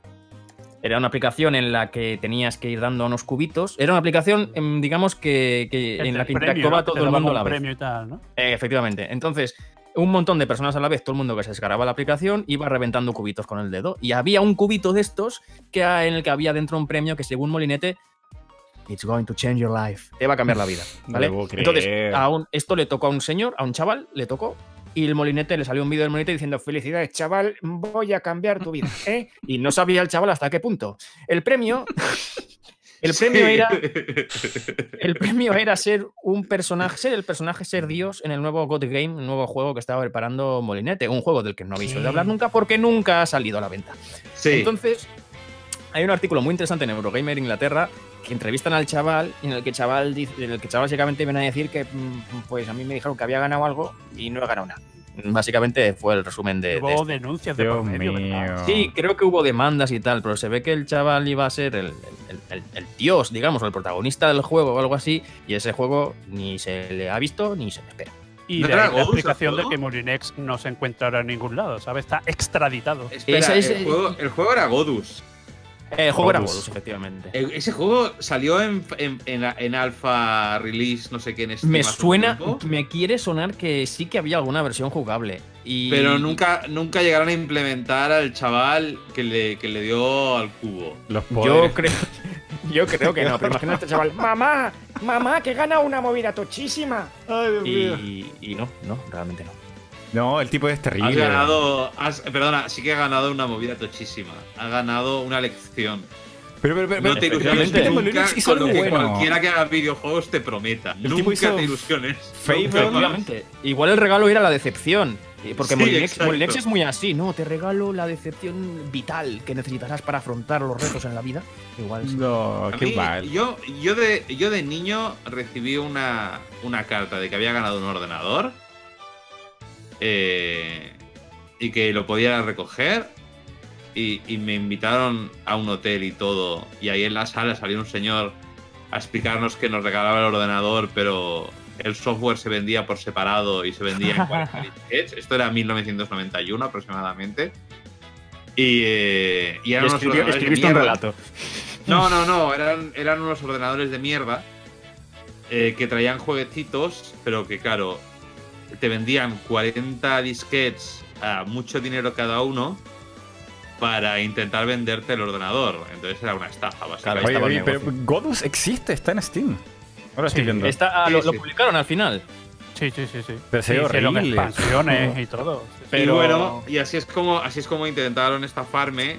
Y yo, Ah, sí, cuando ya tenía 6 años, descubrí que, que no te puedes fiar de esta gente. Y entonces este niño ha recibido la misma lección. El premio eh, es saber que son unos estafadores. Efectivamente. Que la vida, la vida. El también- premio Qué tú. fuerte. Sí que es verdad que el Godus lo publicaron, sí, sí, sí, mírate, es que tengo la memoria muy mal, ¿eh? Pero fíjate, reseñas recientes, muy negativas. Reseñas generales, mayormente negativas. Tenemos Hace ya, y el chaval... años. Sí, sí, hace tiempo, hace tiempo. Wow. Y después No. Molinetes se fue de 22 Cans y nunca más se supo. Se- ¿No hizo una especie de juego de un niño que caminaba por Filipinas? Sí, es una aplicación para que ahora no recuerdo cómo se llamaba, pero que tampoco... Oye, era un niño caminando por, por las Islas Filipinas. No, sí, la idea es preciosa, la idea es preciosa. Sobre todo porque el hecho de caminar sin moverme, pues siempre me alenta, ¿no? Pero no, no, tuvo, no tuvo éxito. No, No, no. Y, eh, y no, sé que tuvo este año una entrevista Sí. eh, con eh, Kotaku. Eh, ya lo Wow. siento. Eh, eh, ya lo siento que cite esta revista y digáis ¡No! Ah, ¡Social no. Justice Warrior! A mí me da, me da igual, realmente. ¡Mis videojuegos! No, no es No, broma, depende, depende del artículo de Kotaku, no todo es malo. No, no, sí, sí, hay, hay artículos, hay artículos de, de, de Kotaku que son de bofetón. Pero, pero también los hay en otras páginas. eh, Mm. eh, incluyendo algunas en las que trabaja Borja. Oh, Borja, es ver verdad. declaraciones. Es verdad eso, Borja. Eh, Claro, eh, Social realmente, Justice Warriors. no- no, realmente, realmente ¿Cuándo ha empezaste a dicho- ser Justice- Social Justice Warrior, Borja? ¿Cuándo Yo me gustaría, hacer haceros una me gustaría haceros una pregunta. ¿Qué entendemos por Social Justice Warriors? ¿Me podéis definir el concepto de Social Hoy en día Justice un meme en YouTube. no, no, es un meme, es un meme. Claro, efectivamente. Entonces, eh, ¿se desvirtúa el concepto real de Social Justice Warriors o es que nunca ha existido tal concepto? Nunca ha existido el concepto Ah, serio de. Social Justice Warrior. Entonces, Mm. entonces eh, sí que es verdad que, que, que él ha, que Chal ha dicho algunas de las páginas en las que trabaja Borja, pero solo hay una en la que trabaje, así que ha acusado a Euro.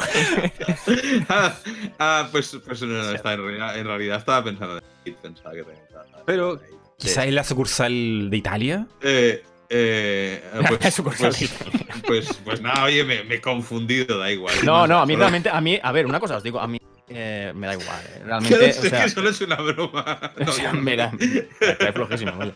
Y, y- y- y me, y me gusta mucho eh, dialogar con, con gente de todo tipo de, de- de ideologías, con gente que escribe relatos, también me No, no. Yo, yo, Yo soy yo un soy clip- un social Alguien justice haga un clip de eso. Sí, sí, sí. Entonces, iba, iba a decir algo Social Justice Warrior ahora mismo y se, y se me ha olvidado con la, con la broma de, de, de, de acusar primero a Dilo, el vídeo está desmonetizado ya, dilo. Eh, No, no digas nada. No, no, pero se, se- se- se me ha olvidado. Quería daros alguna lección de, Oh. Oh. sobre algún ¿cómo artículo que leí en Kotaku y he, he perdido el hilo. Es lo que tienes que estar fumando petas. Digo, A ver, Aleccióname. eh, pero sí. Ah, sí, sí, que, que sí, que en Kotaku este año hubo una entrevista con Peter Molinex en la cual Peter Molinex se la pasó toda la defensiva en 2020. con esta. Sí, no, en 2019, perdona. Con esta, con esta periodista, con, con Laura Cale, Eh, que le vino en plan, bueno, ¿qué nos vas a contar ahora? Y él. Oh, no, voy a volver a los videojuegos. eh, voy a regresar, estoy preparando algo. ¿Pero me vas a contar algo? No, que siempre abro, la boca y la cago. Es verdad, Siempre no fue la en estoy cagando. creo es que en esta horrible. entrevista- Soy Creo que esta entrevista fue en la que dijo que, que Kinect básicamente era una mentira. Creo hay una entrevista reciente de Molinete en la que dice que Kinect básicamente no era lo que él esperaba que iba a ser y se le ve a Kinect un Chainet un poco, ¿eh? Kinect desatado. Ah, digo, Molinete Mm. desatado un poco. se le ve. Estaba molesto. Bueno, que ya no Sí, tiene sí, nombre sí. en la industria. Yo creo que ya no tiene credibilidad ese tipo. Bueno, es que son, ya te digo, desde, desde Godus fue su último. O sea, así, bueno, digamos. Hay gente que lo quiere tío, mucho, pero- ¿no? Hay gente que lo quiere mucho por Fable. Syndicate. ¿Os acordáis de Syndicate? Sí, Fable, sí, sí, sí, sí. no sé cómo se claro, pronuncia. Es que se granjeó su. Solo-. Solo, los, solo los viejos. ¿Cómo se llama el juego de los dioses y los animales? Era como God- El Black and White. Black and White. Black and White. Somos, ¿Os somos. Tenía sus destellos de, de juego interesante. Tenía vacas. Sí. ¿Os imagináis a Peter Mulinex con 90 años, con nada que perder? y que le den millones, ¿sabe? Que alguien no se acuerde muy bien de lo que hacía y Microsoft, por ejemplo, ¿no? Que le ponga un montón de millones en la mesa. Eso, ¡boom! Me gustaría. La verdad es que es, un- es una línea temporal en la que me gustaría, verla. Creaste. Syndicate en 1990. ¿Podrías hacer una secuela? Una Eh, secu- y con, con 90 años, eh, Syndicate, Syndicate ahí senil. Y dice, ¿y por qué no hago que todos los personajes estén tan seniles como yo y se, se olviden y tengan Quería transmitir la, seli- la, sil- la senilidad al público. Quería que, ¿eh? que la- el que juega sintiera. Intentas, intentas que toda la gente doble una esquina y se le va la olla y se pierde por el camino. Es como Letras borrosas jugar para las dioptrías. Cyberpunk, sí. O- Yo- Y uno va en silla de ruedas, ¿sabes? Yo creo que el juego definitivo de él sería un plantador de bellotas, que pudiera hacer de verdad lo que dijo que iba a hacer en el Fable y nunca pudo hacerlo. Es verdad. plantar un árbol. Como, como, lo que, como lo que dijo, me acuerdo, me acuerdo, ahora me habéis traído el destello. Sabéis que en el Fable 3 te acompaña un perro, ¿no?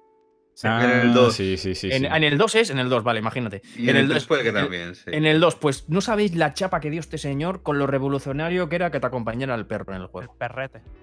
Pero, pero, o sea, llegó a ser el el nivel de decir, oye, ¿tengo que comprarme el juego? Pues, pues, igual el, pues igual el perro es realmente la revolución que necesitan los juegos. Y así, igual, igual el perro te da la patica cuando le llamas. Mm, Al final lo del perro era, era una mierda. Que me recuerda un poco al Call of Y Duty que se perdía. Sí. Se perdía solo. Se, enca- se en- se encallaban las vallas. Imagínate Sí. si era revolucionario el perro, que no tenía ni, ni, ni- ni razón de ser. Era revolucionario negativo, claro, eh, por defecto. Y ni, y ni siquiera lo mataban. No se podían, no lo podían matar, no lo podían No, matar. se para podía Un perro. No, pero, debería haber Pero, muerto pero lo prometió, dramático. dijo que eh, pues, era tu drama, responsabilidad, era tu responsabilidad dejar el perro solo y si iba a morir y si lo dejabas solo te acompañaba. Yo, qué mal. Básicamente, básicamente mm, eh, se flipa. O sea, Molinete, Molinete es de fliparse y hay que quererle así, realmente, o había que quererle así. Mm. Está flipado, pero no hasta el nivel de cuando saca un juego decir que ha inventado un género nuevo. Yo no digo nada. Bueno, Eh. bueno, claro, a ver, aquí ya entramos.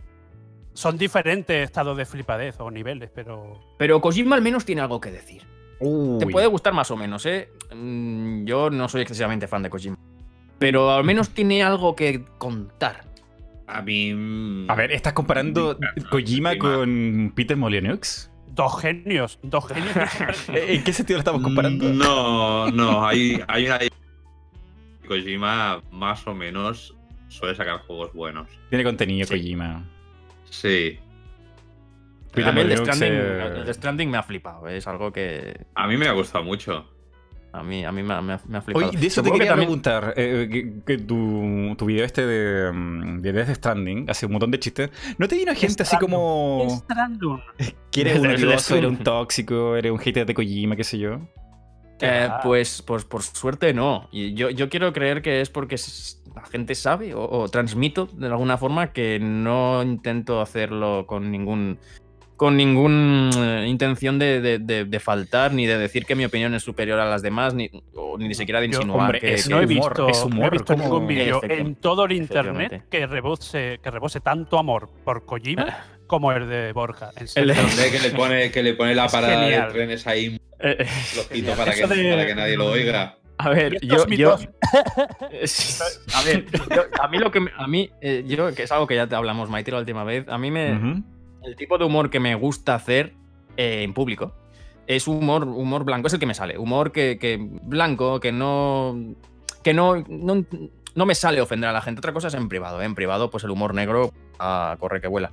Claro. Pero cuando. Porque tengo muy presente que esto puede ser un defecto o una virtud. A mí me ha servido y me sirve. Tengo muy presente que mis vídeos lo pueden ver.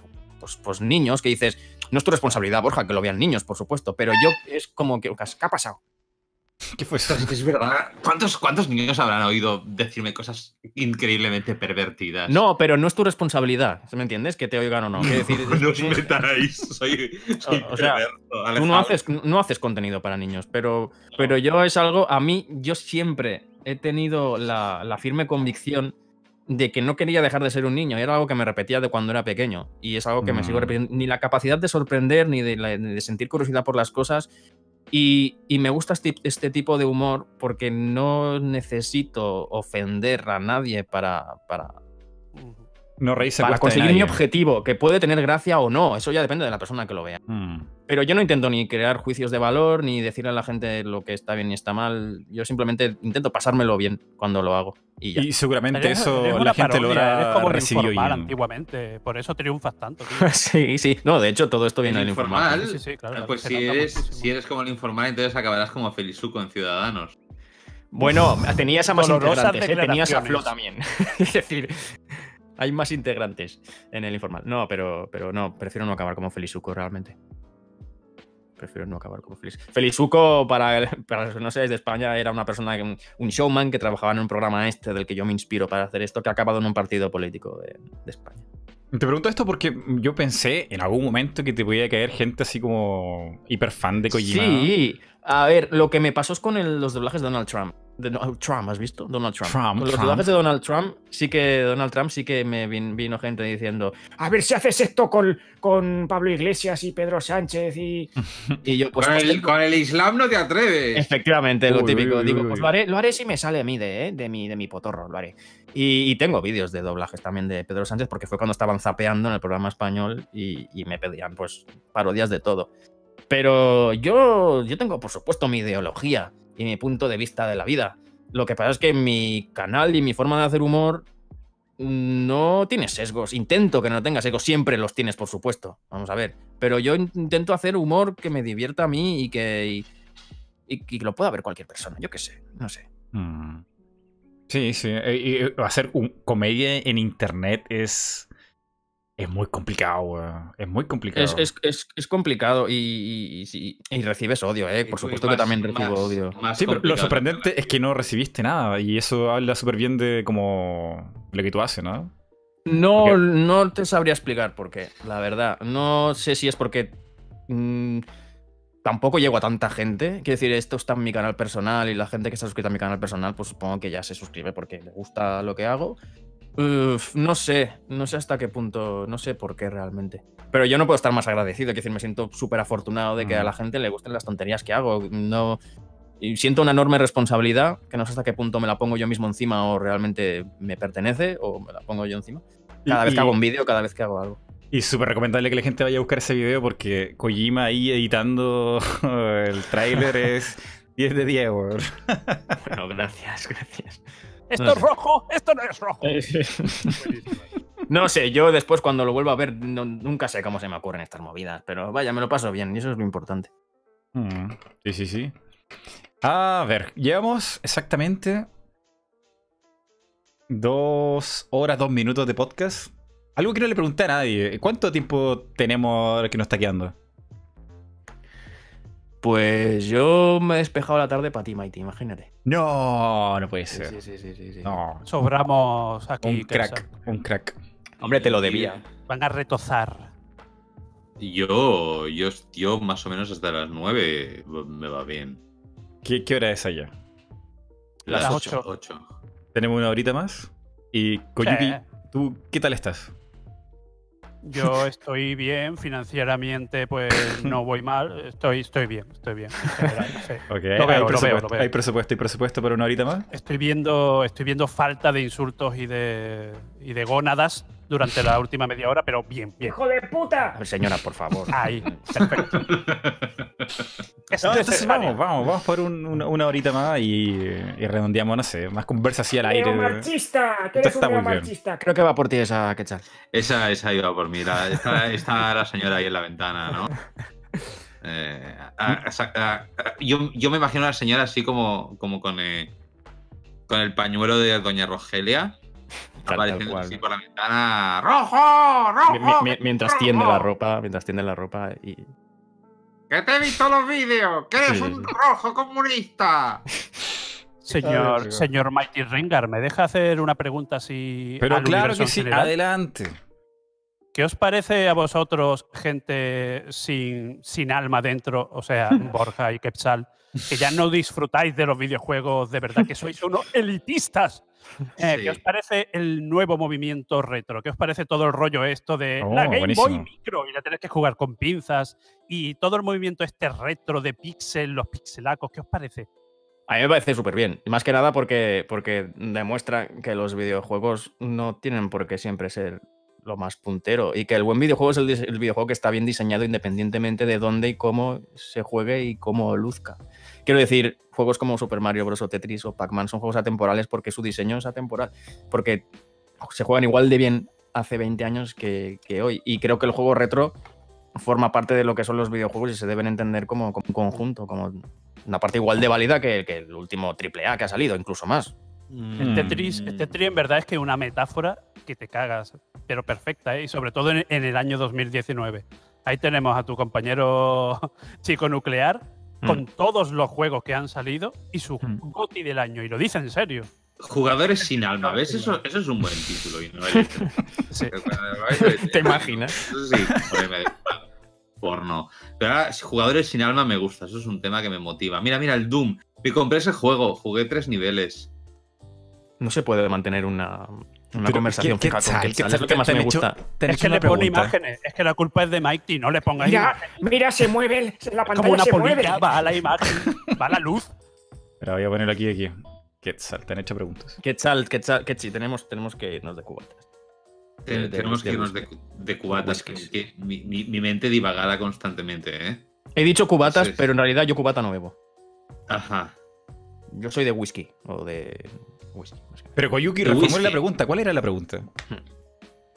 ¿Qué, qué les parece el nuevo movimiento retro? Sobre todo, quizás todo personificado en el rollo mini, todo mini, un coche Hmm. mini, va- lavadora mini, mini, mini, mini. Retro mini, retro mini. Claro, es que eh, una cosa es el movimiento retro y otra cosa es eh, que las compañías aprovechen del movimiento retro y la nostalgia Eh, para venderte reproducciones en miniatura, que por cierto las tengo todas aquí. La NES, la Super Nintendo, la Mega Drive, y me parece bonito. eh, Qué asco. Acaban como posavasos. ¡Qué haré, asco! como que, haré- haré como que no he ido a Quetzal, ¿no? Acaban, acaban como posavasos. Y, También pero- tienes Funko Pops. No, no, no, no hablemos de los Funcos que entras en un terreno. Yo, los Funcos me parecen lo más feo Son que se ha podido crear. son horribles. ¿Qué Eh, caros. los pato pops, tío? Los Funko Pops patos, lo mejor del mundo. Yo, el único Funko Pop, el único Funko Pop bonito, iba a decir, es el que no existe, ¿no? El único Funko Pop bonito es el de Cuphead. Yo, yo siempre insisto en que yo sueño con un futuro en el que toda persona tenga su Funko Pop. Pero como DNI, ¿no? difícil, ¿sabes? Tampoco es muy difícil. Impresora 3D. Que te pare la, la policía es su Funko Pop, por favor. Sí, aquí tienes. Sí, exacto, sí, sí, sí, sí, sí, Hmm. es, es tópico esto. Hmm. Pero que pase de, de la noche a la mañana. De pronto te levantas y todos son tiendas de Funko Pops y entras y te encuentras a ti mismo. Vosotros sabéis que la burbuja del Funko Pop existe, o sea, eso va a pasar. Cuando estalle, todas las tiendas frikis y Amazon va, se van a ir a tomar por saco. Me fascina, me, me fascina plantear un relato distópico, eh, aprovechando que está Quetzal aquí, en el, que, en el en el que hay, en el que hay un almacén titánico repleto de figuritas de, de- de Funko Pop que se perdieron en el tiempo. Eh, pues po- po- podría ser. Y que haya una especie de. de, de, de- de, ¿no? De, de- Iba a decir de sociedad. No, es Sí. igual, no tiene ningún sentido. No, tiene ningún No, no, sentido. no, no. Una, una sociedad que, a- que anda buscando estos Funko Pops. Efe- por- Efectivamente. Creen- creen que- Fallout. Mucho cuidado. Mundo En realidad, apocalíptico. eh, pero, pero porque creen que estos Funko Pops tienen el, el poder de, de alguna manera resucitar la antigua gloria de la raza humana. Me parece. Lo último me parece que quedó la cultura. partida muy bonito. Me, a- me habían preguntado algo sobre las cosas retro. eh, eh, sobre los pixelitos. Perdonad, perdonad. Mientras Ketchi contestas, voy a, voy a hacer unas gestiones más que nada mear. ¿No os importa? Ve, ve, ve, Sí, ve. sí. Vale. Mi respuesta es aburrida. no Y, te y- no pierdas el punto. Ve. punto. Ajá. eh, Eso era el- retro. El, el punto, el punto no las, las cosas retro que se las metan por el, por el ojete. El.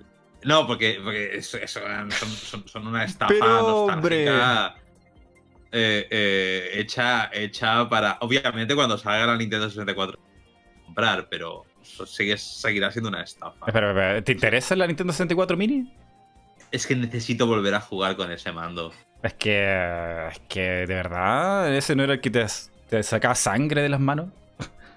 Sí, sí, tengo, tengo que. que- te- te- es- me, da, me da mucha nostalgia ese mando. Entonces, como soy una zorra, me la compraré, pero, pero, lo, pero lo haré con auto odio, ¿vale? Eh, El único mando diseñado para tres manos. Es que Sí. Nintendo es una visionaria. Siempre es una es visionaria. me- me encanta que tuviera el gatillito, me encanta, me encanta el sistema de control. Quiero, quiero volver a jugar GoldenEye con ese mando. Necesito, necesito volver a, a ese, a ese control de mierda. En fin. Eh, De un solo pero, pero sí, el, el, el retro. El, los, los pixels eh, sirve para juegos cuando tienes bajo presupuesto. El pixel art es atemporal y funciona. Yo no soy particularmente fan eh, como del pixel art así como no es mi cosa favorita, pero no sé, creo que si está bien utilizado eh, puede ser maravilloso y, y sobre todo eso, que haces un juego de, de pixel art y lo pueden correr los ordenadores con bastante facilidad. No necesitas, puedes hacer un port a Switch sin, sin Hmm. romperte la cabeza. Y. Y. Que, que es, que es la mejor consola para jugar videojuegos, obviamente, porque, ¿sabes? Puedes- eh, Switch, paja y a dormir. Es básico. Eh, Pero esto, esto, eh, a mí me, me, me, me, me parece en sentido práctico para abaratar costes, me parece estupendo. Ahora, a mí hay algu- algunos juegos indie que tienen gráficos particularmente, digamos, eh, bonitos y buenos y más tirando por el realismo, como podría ser eh, Devotion. Uf, el Devotion. Es- Lo, retiraron, lo retiraron de Steam mientras estaba en directo jugando ese juego.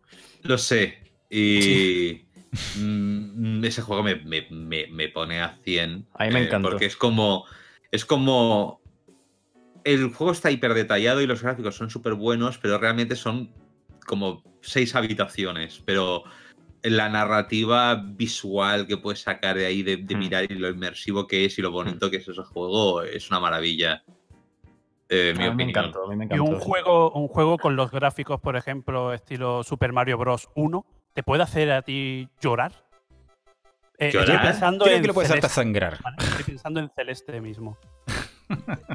No he jugado a Celeste, pero no creo no tiene pinta de hacerme llorar. Yo creo, Celeste- dice, dice que yo no, que dice sí. que no, pero seguro. Celeste que sí. tiene Sí, sí. muchísimas más Sí, sí, capas sí. de las que te puedes imaginar. Deberías jugártelo, ¿eh? ¿Sí? Sí, sí, Celeste, eso una sí, metáfora es, de. es- es difícil, ¿eh? es, es jodido. Eso sí. Ya, de pasión, pero ¿no? es que eh, la dificultad es la misma metáfora de lo que quiere contar. Y Efectivamente. Y se parece a Super Meat Boy. eh, No. No, que bueno, bueno. parece eso, pero es una ¿En cosa parece? totalmente metafórica. La montaña es tu vida, tienes que escalarla, por eso es tan difícil. Cada vez que te caes tienes que levantarte y en realidad te está contando una historia que el señor aquí, Borja Pavón, sabe muy bien, porque la ha vivido en sus propias carnes. Estoy seguro, estoy seguro de que no me hará llorar. Yo podrido ya. No, no, pero, pero eh, yendo a algo más genérico en lugar de Celeste, estoy convencido de que independientemente del apartado gráfico, un juego te puede hacer llorar igual que un libro te puede hacer llorar por lo que cuenta y cómo lo cuenta, básicamente. Llorar ahí tienes To The Moon. Pues yo, yo no lloré con To The Moon. Me pareció bonito. pero- Pero a mí, a mí, por ejemplo, el único juego que me ha hecho llorar ha sido Flower, a mí. Flower. Flower de, de Genova Chen. A mí me ha hecho llorar. Uh, Yo no Hombre, recuerdo ningún ¿De, juego que me de haya hecho pena, llorar. de A pena ver. o de alegría? claro, es que iba a decir, igual, igual Silent Hill Homecoming me ha hecho llorar. Pero... Hombre, bueno, pero vamos a ver, cuidado. ¡Ah, ¿Qué? Dios mío! No, no. eh, ¿Qué he hecho con mi vida? Ahí, eh, el tacito de Fug Konami que no falte. Konami. Vale. ¡Parte Eh. un pachinko! Pero 60 dólares. Eh, no, creo que nunca he llorado con un videojuego. No, tampoco, no recuerdo. Creo que nunca jamás. Espérate. Me he emocionado, pero Sí. así a las lágrimas Sí, no, sí. no sé. Sí, El juego sí, de la sí. oca. Uno, uno, uno. Para que no la idea. Uno. Gone Home. Oh, Ah, bueno, claro, sí, sí, sí. ese juego es Go home. durísimo. Es muy potente Gone Home. Muy. Me, me, por, por la gente que lo ha jugado ya puede entender por qué me Sí, hizo llorar sí, ese sí. juego, Sí, ¿verdad? Sí, sí. Eh, es, fa- es fácil de entender. Ese es el único juego que me ha hecho llorar. claro, pero- porque claro, toca Yeah. teclas, claro. Toca teclas. Claro. Exacto. Ahí, ahí ha, ido, ha ido donde duele. Eh, pero ya está, es el único. Ese Ah, es el indie de los papelitos en una casa o algo así, ¿o no? Sí, Sí. que vas investigando la casa y vas descubriendo la historia de... Mm, Yo pensé que era como un PC como de Walking Simulator o algo así. Sí, es, Mm, un, es un Walking Simulator. Bueno, mm, a mí se me asemeja más a una aventura gráfica que a un... Sinceramente, pero sí, no es una aventura gráfica, digamos. No, no, no entraría en eso, es más exploración. Y, y me da la impresión que es Sí. un juego como breve. No, no es muy largo. Sí, no, dos horas más o menos. Sí, es, es, es cortito, es cortito. Ah. Pero es muy interesante. Y la Y- ambientación, la ambientación siempre está al borde entre lo, lo reconfortante y lo espeluznante. Y la historia que cuenta, también cómo la cuenta, está ahí también en esa línea. Es, Cómo la cuenta es Sí, sí. agarrar, Es- es muy la bestia. mano en el corazoncito, tantear un poco y decir, "Shh, quita de ahí, efectivamente. quita de Sí. ahí, espera un momentito. ¿Puedo entrar un poco más? Ok, pero no te pases. Y entonces y empieza ahí a darle y dices, vale, ya está, vale, me has, has conseguido hacerme llorar, hijo. de Y cua- cuando vas encajando las piezas, porque eres tú mismo el que encaja las piezas, es. Sí, y la historia naturalmente me resultó absolutamente familiar. Claro, efectivamente. No vamos a hacer más spoilers. era un juego muy no barato, es- como 5 dólares máximo. Está muy barato, está muy barato. Os lo recomendamos a todos. sin- Porque es, es potente. Así que vayan a comprarlo la gente que está aquí en el chat. Go, Gone Ah. Home. No es Go Home. O sea, que, se- se piren a su casa, se podría llamar. Gone Exacto. Home. Gone home. Ese me hizo Cosas de casa. Pero, Ese, ese, ese. pero da igual, ese, Cosas de casa. ese, Bueno. ese- ese hizo trampa con mi Cooking Mama. biografía. Entonces ese, ese hizo trampa con mi biografía. Claro, porque a ti, porque claro, porque, bueno, tocas temas que te afectan personalmente, eh, claro, Claro. entonces entiendo que, pero, pero te hizo llorar. Sí, sí, sí. Por cierto, Quetzal, totalmente off topic, porque me interesa mucho saber de ti, perdón, Mighty, por esto, ¿has visto No, dale, Parasite? dale, dale, dale. Sí, he visto Parasite. Vale, ¿qué te parece? Cojonuda. Vale, vale, vale. Eso es lo que quería saber. Yo la vi el otro día y me fascinó. A ver, de ese, ese director casi siempre es brillante. Eh, Memorias de un sus- asesino. ¿Era Memorias de un asesino? ¿La, ¿la has visto? Memories of Murder, sí, su primera Yo no la, película. no la he visto y la próxima que veré será He visto, he visto todas de este director. Es un- una maravilla. Pero lo de, lo de Parasite, tío. pues, Mi, personalmente me gusta mucho Mother. Es muy perturbadora. Ya. Estoy Eh, perdidísimo. ¿Qué película No están hablando, ¿Cómo se llama la película? Parasite. Parasite, que ha sido nominada a las Oscar a Mejor Película de Habla No Inglesa. Eh, sí, eh, de, de Bong Joon-ho. Eso, Bon Joon-ho. Bon Joon-ho. Y encima extranjera. Nada así Coreana. como Hollywood. Surcoreana, surcoreana, sí. Bong De, eh, de, de, mm, low budget o. No. No, no, no, no, no. Eh, En, en Corea del Sur eh, la industria del cine está a tope. Sí, sí. Sí, sí. Sí, sí, sí, sí, sí. El... Ah. No, es. eh, Es de. Está bien, va, va de una gente que se va a vivir a casa de unos ricos y planean. Cuidado, cuidado. Bueno, a ver, a Es ver. que es muy fácil de spoilear. Es muy fácil de No, pero esto no es un spoiler, esto Ya, es como la, ya, la ya. base más base. A Planean ver, robar a unos ricos, como estafarles, meter- me- me- meterse en su casa eh, haciéndose pasar por sirvientes y robarles. Y la cosa se complica. Es cruda la película entonces. Sí, es una, especie, es una especie de distopía actual. Está situada como una especie de distopía. eh, Es la No actualidad. ninguna pero distopía, está es, ma- es Corea. No, es la actualidad, pero está más retorcida. Eh, yo creo que no, la, la pretensión era retorcerla todavía más, la diferencia en la distancia entre. entre... Mm, No, eso es Corea del Sur. No, no, es, no es ninguna ciencia ficción. O sea, no está. Bueno, es que no quiero entrar en. de- Vale, vale, no quiero entrar en detalles. A ver, es, es, eh, lo- lo- a ver, pasan cosas muy, muy tórridas y muy locas, pero. Pero. Pero la diferencia de clase. eh, Sí, no, es- por, su- por supuesto, pero me dio la sensación de que aquí se remarcaba especialmente. Pero sí, sí, no, sí, me lo dice. Pues no. no, Debió ser no- impresión mía, vaya. no creo que sea ninguna distopía. Por todas las películas coreanas que he visto, diría que simplemente es Corea. Ya. Porque ya. eh, K-pop no voy a escuchar en mi puta vida, pero películas coreanas me gustan bastante. Y por todas las pelis coreanas que he visto, siempre se acentúa esta. Esta diferencia de. Sí, no es. No es. Yo no. A mí, por las películas coreanas, yo no me iría a vivir a Corea, francamente. Por lo que me dicen de Corea, las películas coreanas, es como, ok, gracias. eh, ya, ya me buscaré otro país para ser infeliz. Claro, pero como, como, claro, claro. Como empezaba el tema con la familia, trabajando con cajas de pizzas y tal, yo creí que era algo del plan de que había. Porque la película cuando empezó, sin saber yo nada, pensaba que era como una especie de distopía en la actualidad, ¿no? En la que había un sesgo enorme y mucho más grande del actual entre los pobres y los ricos. Pero, pero, No, pero claro, es, es, así. Corea, es es así. Corea del Sur. Es, Ya, ya, ya, es es realista entonces.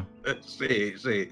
Eh, a ver, bueno, no sé, no sé si es realista. No en- eso le preguntáis a Links, que es el Es que. que, es que me, me- me- me ha dado curiosidad cuando dicen distopia. eh, ¿Se refieren a alguna cosa como tecnológica o de las mí- clases sociales? No, no, no, no, no, no. no. A mí, eh, a mí Corea me, me parece distópica en todas sus películas. Es Ya, como- me, ya, me veo ya, las ya. pelis coreanas y digo, joder, tío, vaya puto país, en Ya, ya, serio, y ya está, ¿vale? Pero Bueno, es me, que me eh, encantan. tenemos luego Corea del Norte, que también es un tema a tratar, ¿eh? Ya, pero las películas de Corea del Norte no las veo. ¿Cómo Y no lo vamos a hablar en este podcast tampoco. Vale, vale, dejémoslo estar. Las de. a- Algo me dice que en Corea del Norte no harán películas de particular mérito artístico. ¿Cómo que no? ¿Al líder? líder, al, al amado líder, pero yo películas y Corea del Sur tiene buenas películas, pero no hablan bien, pero las buenas películas de Corea del Sur no hablan bien sobre Corea del No, Sur. por supuesto, Hablan por sobre lo mierda que es. Por supuesto. Seguro que hay montones de doramas. Eso, eso sé que está Sí. muy de moda por toda Asia. En En, todas, Co- en Corea del Norte tienen el, casi el mayor mundo. En el que recrean la guerra contra Estados Unidos. de- en, un, do- en un dorama. Sí, sí, sí. Huelo el peligro, así que por favor cambiemos el tema, weón. Porque no Vale, quiero, va, venga. no quiero, no Venga. quiero nada de eso, weón. Pero Lo siento, ahora-. Ahora estás oliendo el Hablar- peligro. Toda Hablar la de- tarde lleva el No, peligro. que- es que Hablar esto ya está muy al de- límite, está muy al límite. Kechi, el no, le, no, le, no le fuerces, que es su podcast, y a ver si el pobre se va a sentir incómodo. va. Sí, sí, sí. el Yo estoy pero el transpirando coreano está al límite. Vamos, No, pero porque hablo de Corea del Norte. Es lo que falta ya. ¿Cómo Ah. llegamos a esto? Podríamos hablar Borja, de tú metiste esto, weón. Hazte Vale, responsable. hablemos sobre la, Hablemos cría, la, la cría de gambas. ¿Qué opinas, Pichal, sobre la cría en piscifactoría de gamba? El gambón, el gambón, el gambón loco. ¿Cuánta- ¿Cuántos Creo que relatos tienes de es un gambas? capullo. Creo que Piñera es un capullo. O sea, cogería las gambas y cogería a Piñera y le diría, mira, Tiene, el, es el que ataque tiene, de las gambas de Yakuza 7 se lo haría a Piñera. tiene, tiene respuesta para todo este señor, ¿eh? Sí, y relatos también. Y relatos también. sí, sí. Ah, Eh, vale, no, ahora, vale, pa- paramos de hablar de política, no se habla Venga, de va. Corea del Norte. Eh, Mighty, tú. Gracias. Eh, Yuki, me, me, me- pone nervioso cuando estás tan silencioso. Eh, por favor, planteate un tema. Que, que- que no, sé no por nos desviemos de nada. nervioso. Otro tema, otro tema, vale. Eh, ¿Qué os parece, así en general, eh, el salto a la nueva generación en temas de si es necesario o no para el tipo de videojuego que vosotros queréis? ¡Ya! Hmm, interesante. A mí me, gustan mucho. Yo soy. Me gustan mucho los gráficos. Soy una persona que me, divierto con un juego con 4 píxeles, pero me gusta mucho el graphic war, ¿no? Graphic war que le llaman. Me gusta mucho que se vean en los juegos. Y yo tengo ganas ya de tener una consola nueva. De, llevamos ya entre PlayStation 4, PlayStation 4 Pro, Xbox One y Xbox One X, llevamos ya un tiempo no arrastrando Vamos, tiene lo que yo llamo el síndrome de Pez Sánchez, ¿no? Eh, Efectivamente, efectivamente, Efectivamente. Básicamente es eso. Entonces, a mí me gusta que salgan cons- consolas nuevas porque me gusta mucho el concepto de consola, ¿no? Y me gusta mucho jugar en consola más que en PC. Mm. Pero así que yo lo yo tengo ganas. Yo el- mi tipo de juego sí que sería, eh, o sea, yo estoy estoy en el carro de la próxima generación y de ¿Tienes ya la tele 4K o no? Sí, tengo la tele, tengo la tele Uh. 4K. sí. Bien. Yo también tengo una tele 4K. Yo no, no he visto nada en 4 tele 4K. Es la, ma- es magia 4K. del marketing, Ketsi. Es el tema de comprar 4K y te venden ya las 8K cuando todavía no han tenido 4K. Eh, en, el chip, en el chip de la de Microsoft tiene puesto 8K tatuado. 8K. Vale, eh, a mí personalmente, o sea, me gustan los gráficos bonitos y tal, pero a mí, a mí, a mí como, como, como... A ver. Es que una cosa es la potencia y otra el diseño artístico. Esto... Ah, lo, que, mm. lo, que, lo que voy a decir ahora no es verdad, pero lo voy a decir igualmente. El PlayStation 2 fue prácticamente la última consola que, digamos, eh, salto cambió- cualitativo. que, en la que sentí un salto cualitativo serio. Mm, Es decir, sí. De PlayStation 1, Nintendo 64 a PlayStation 2, pasamos de una serie de polígonos bastante simples y texturas tal a Metal Gear Solid 2, donde tú ya veías las caras de los personajes, sus expresiones, Mm. sus emociones, y, y- y podías hacer cinemáticas con, con el engine del juego. Ajá. Y ahí se caía el Big Shell y, y- tenías una historia épica y dramática y Raiden y Snake y las animaciones y todo eso había llegado a un punto en que si bien bien los gráficos no eran realistas, eh, todo el todo el, el, el- la sensación que tenías cinemática de estar viendo eso con el engine llegó en PlayStation 2. En PlayStation 2 llegó el mundo abierto en 3D con GTA 3. Mm. Sí. Y desde entonces, eh, aunque las consolas han ido avanzando técnicamente, eh, por impresionante que sea Red Dead Redemption 2, no deja de ser una versión más grande y más bonita y más lineal, también tengo que decir, de lo que fue en su día GTA 3. Y entonces, eh, eh, lo que sí que veo es, es, es de- digamos, del salto de PlayStation 2 a, a PlayStation 3, Xbox 360, llegó el online. Llegaron los DLCs, eh, los Season Pass. Y, de, y de 364, digo, de, de, de 363 a 4 Xbone, llegaron las microtransacciones, los live services, entonces todos los avances eh, que se han hecho tecnológicamente, aunque dan mejores gráficos, no me parece que hayan prácticamente inventado géneros nuevos ni nos hayan roto la cabeza como hacían en la era de PlayStation 2. Ya sé que estoy sonando muy viejo, pero Silent Hill 2 sigue siendo mi juego favorito y ya es un Mm. poco patético que estemos en ese juego sea de 2001 y todavía no haya encontrado nada que lo supere. Me flipa a mí, Silent Hill 2, ¿eh? O sea, me flipa a mí. Eh, entonces, entonces me da la impresión que la evolución a la que hemos ido ha sido a más online, más live service, más loot boxes, más interacción con las tiendas y el no sé qué y el no sé cuá, más enviar datos a la empresa, pero realmente a nivel de videojuegos, yo qué sé, uno de mis videojuegos preferidos de esta generación es, es, es Hitman Absolution. Y sí, ya sé que el Hitman Absolution, perdona, que acabo de decir, que El basura Hitman- Hitman- el Hitman 2 de ahora, Vale, o el, vale, Hitman, vale, vale. el Hitman 2016, o el Hitman Sí, 2, sí, me sí, encanta. el Hitman 2. Seguramente esa inteligencia artificial no hubiera sido posible en PlayStation 2. Pero Ah. a nivel de dimensiones, de mapas y tal, tampoco hubiera sido tan imposible. No sé si me explico. Mm. No, Bueno, lo que eh, realmente me interesa no ha cambiado prácticamente desde entonces y no creo que vaya a cambiar con un chip mejor. Claro, es que no sé. recuerda, si, si nos retrotraemos, amigos de cuarto milenio, a, a la presentación de PlayStation 3, lo que se decía, lo que dijo Ken Kutaragi era que la, la la capacidad de procesamiento y computación había aumentado tanto que la inteligencia artificial se vería drásticamente afectada y que sería, sería algo loquísimo la inteligencia artificial de la generación de PlayStation 3. ¿Qué vimos? Pues que la potencia se destinaba pues, a, pues, a Sí. gráficos un poquito más bonitos y se sacrificaba otra vez la inteligencia artificial, que es lo que ha ido pasando siempre. La inteligencia artificial de los, de los moñacos pues no sale a cuenta. Se ve por algo, por lo que sea, a la gente le sale más a cuenta ver uh, una cosa bonita que que el soldado sepa si está meando o no. Pero Y sí que es verdad que, lo- que los desarrolladores se han quejado bastante en esta generación, que no quieren más gráficos, quieren más memoria para mm, hacer cálculo matemático y inteligencia artificial y no, no pueden porque la consola y el PC no se lo da. Claro, y ahí entra, entra el tema de, de- de marketing, de qué es lo que le interesa al fabricante de. Pero sí que es verdad Mm. que el salto que hubo de PlayStation 1 a PlayStation 2 y, de, y con Nintendo 64 a GameCube y tal fue un salto muy cualitativo. Que con Xbox, la primera Xbox, era una locura ver eso cuando en, en- en su momento.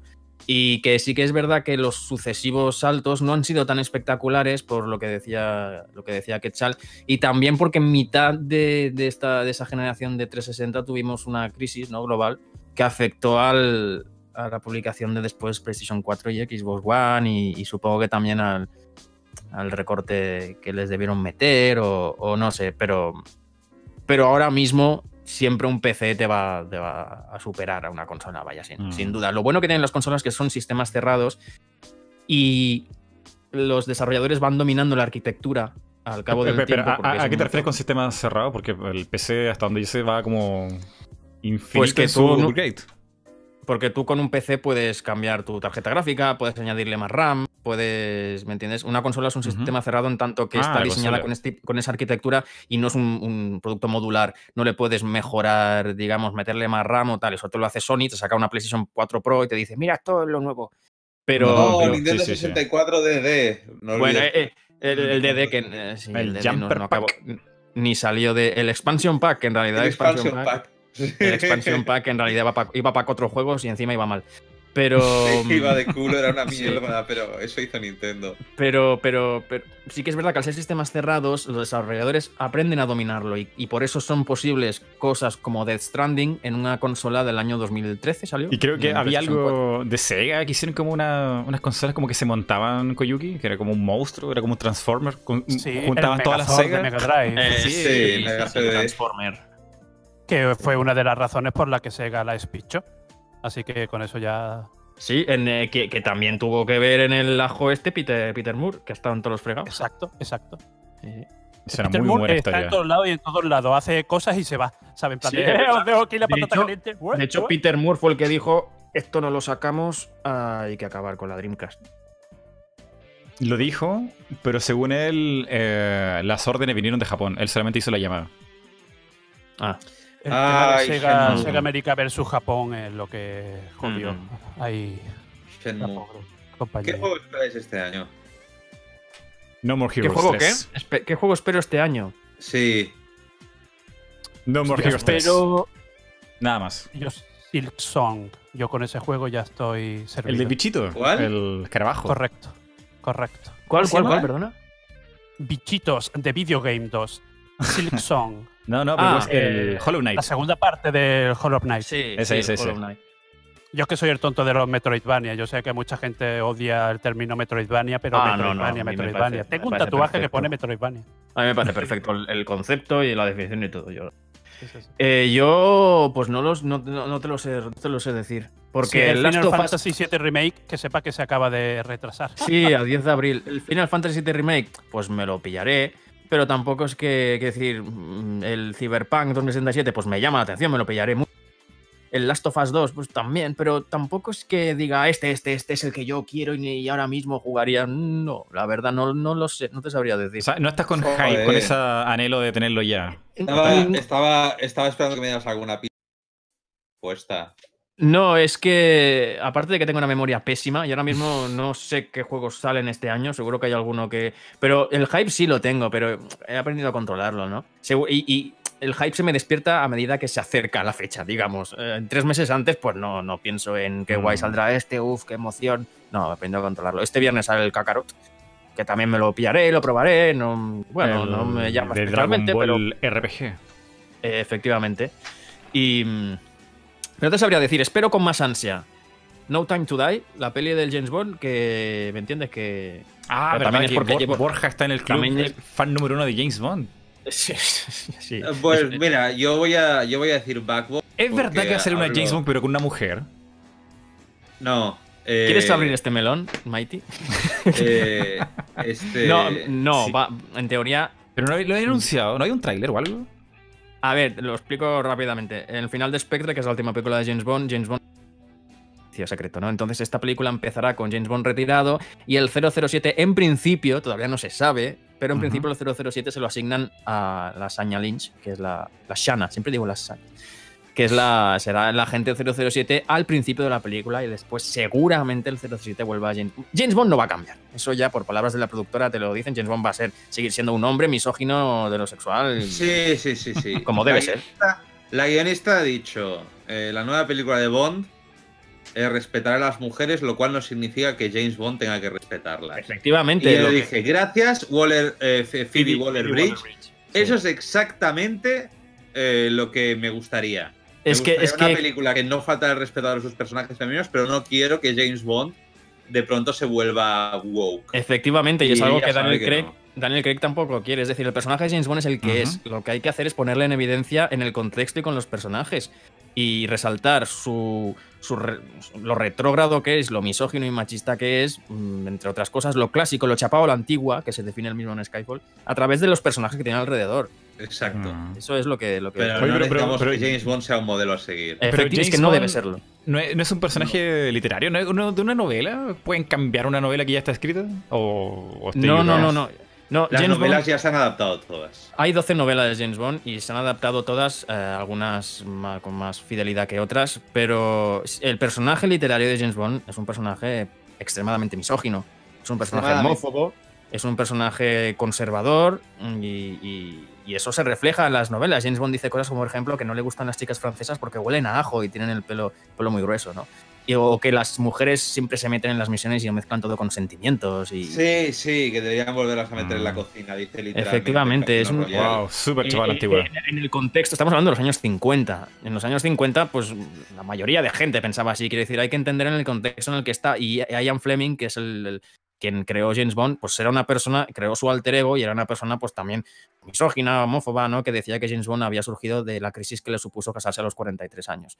Así que eso, el Mm. personaje es así y debe mantenerse la esencia del personaje porque se ha mantenido durante todo este tiempo. Debe, yo creo, no digo que deba, digo que creo y, y dejarlo en evidencia a través de...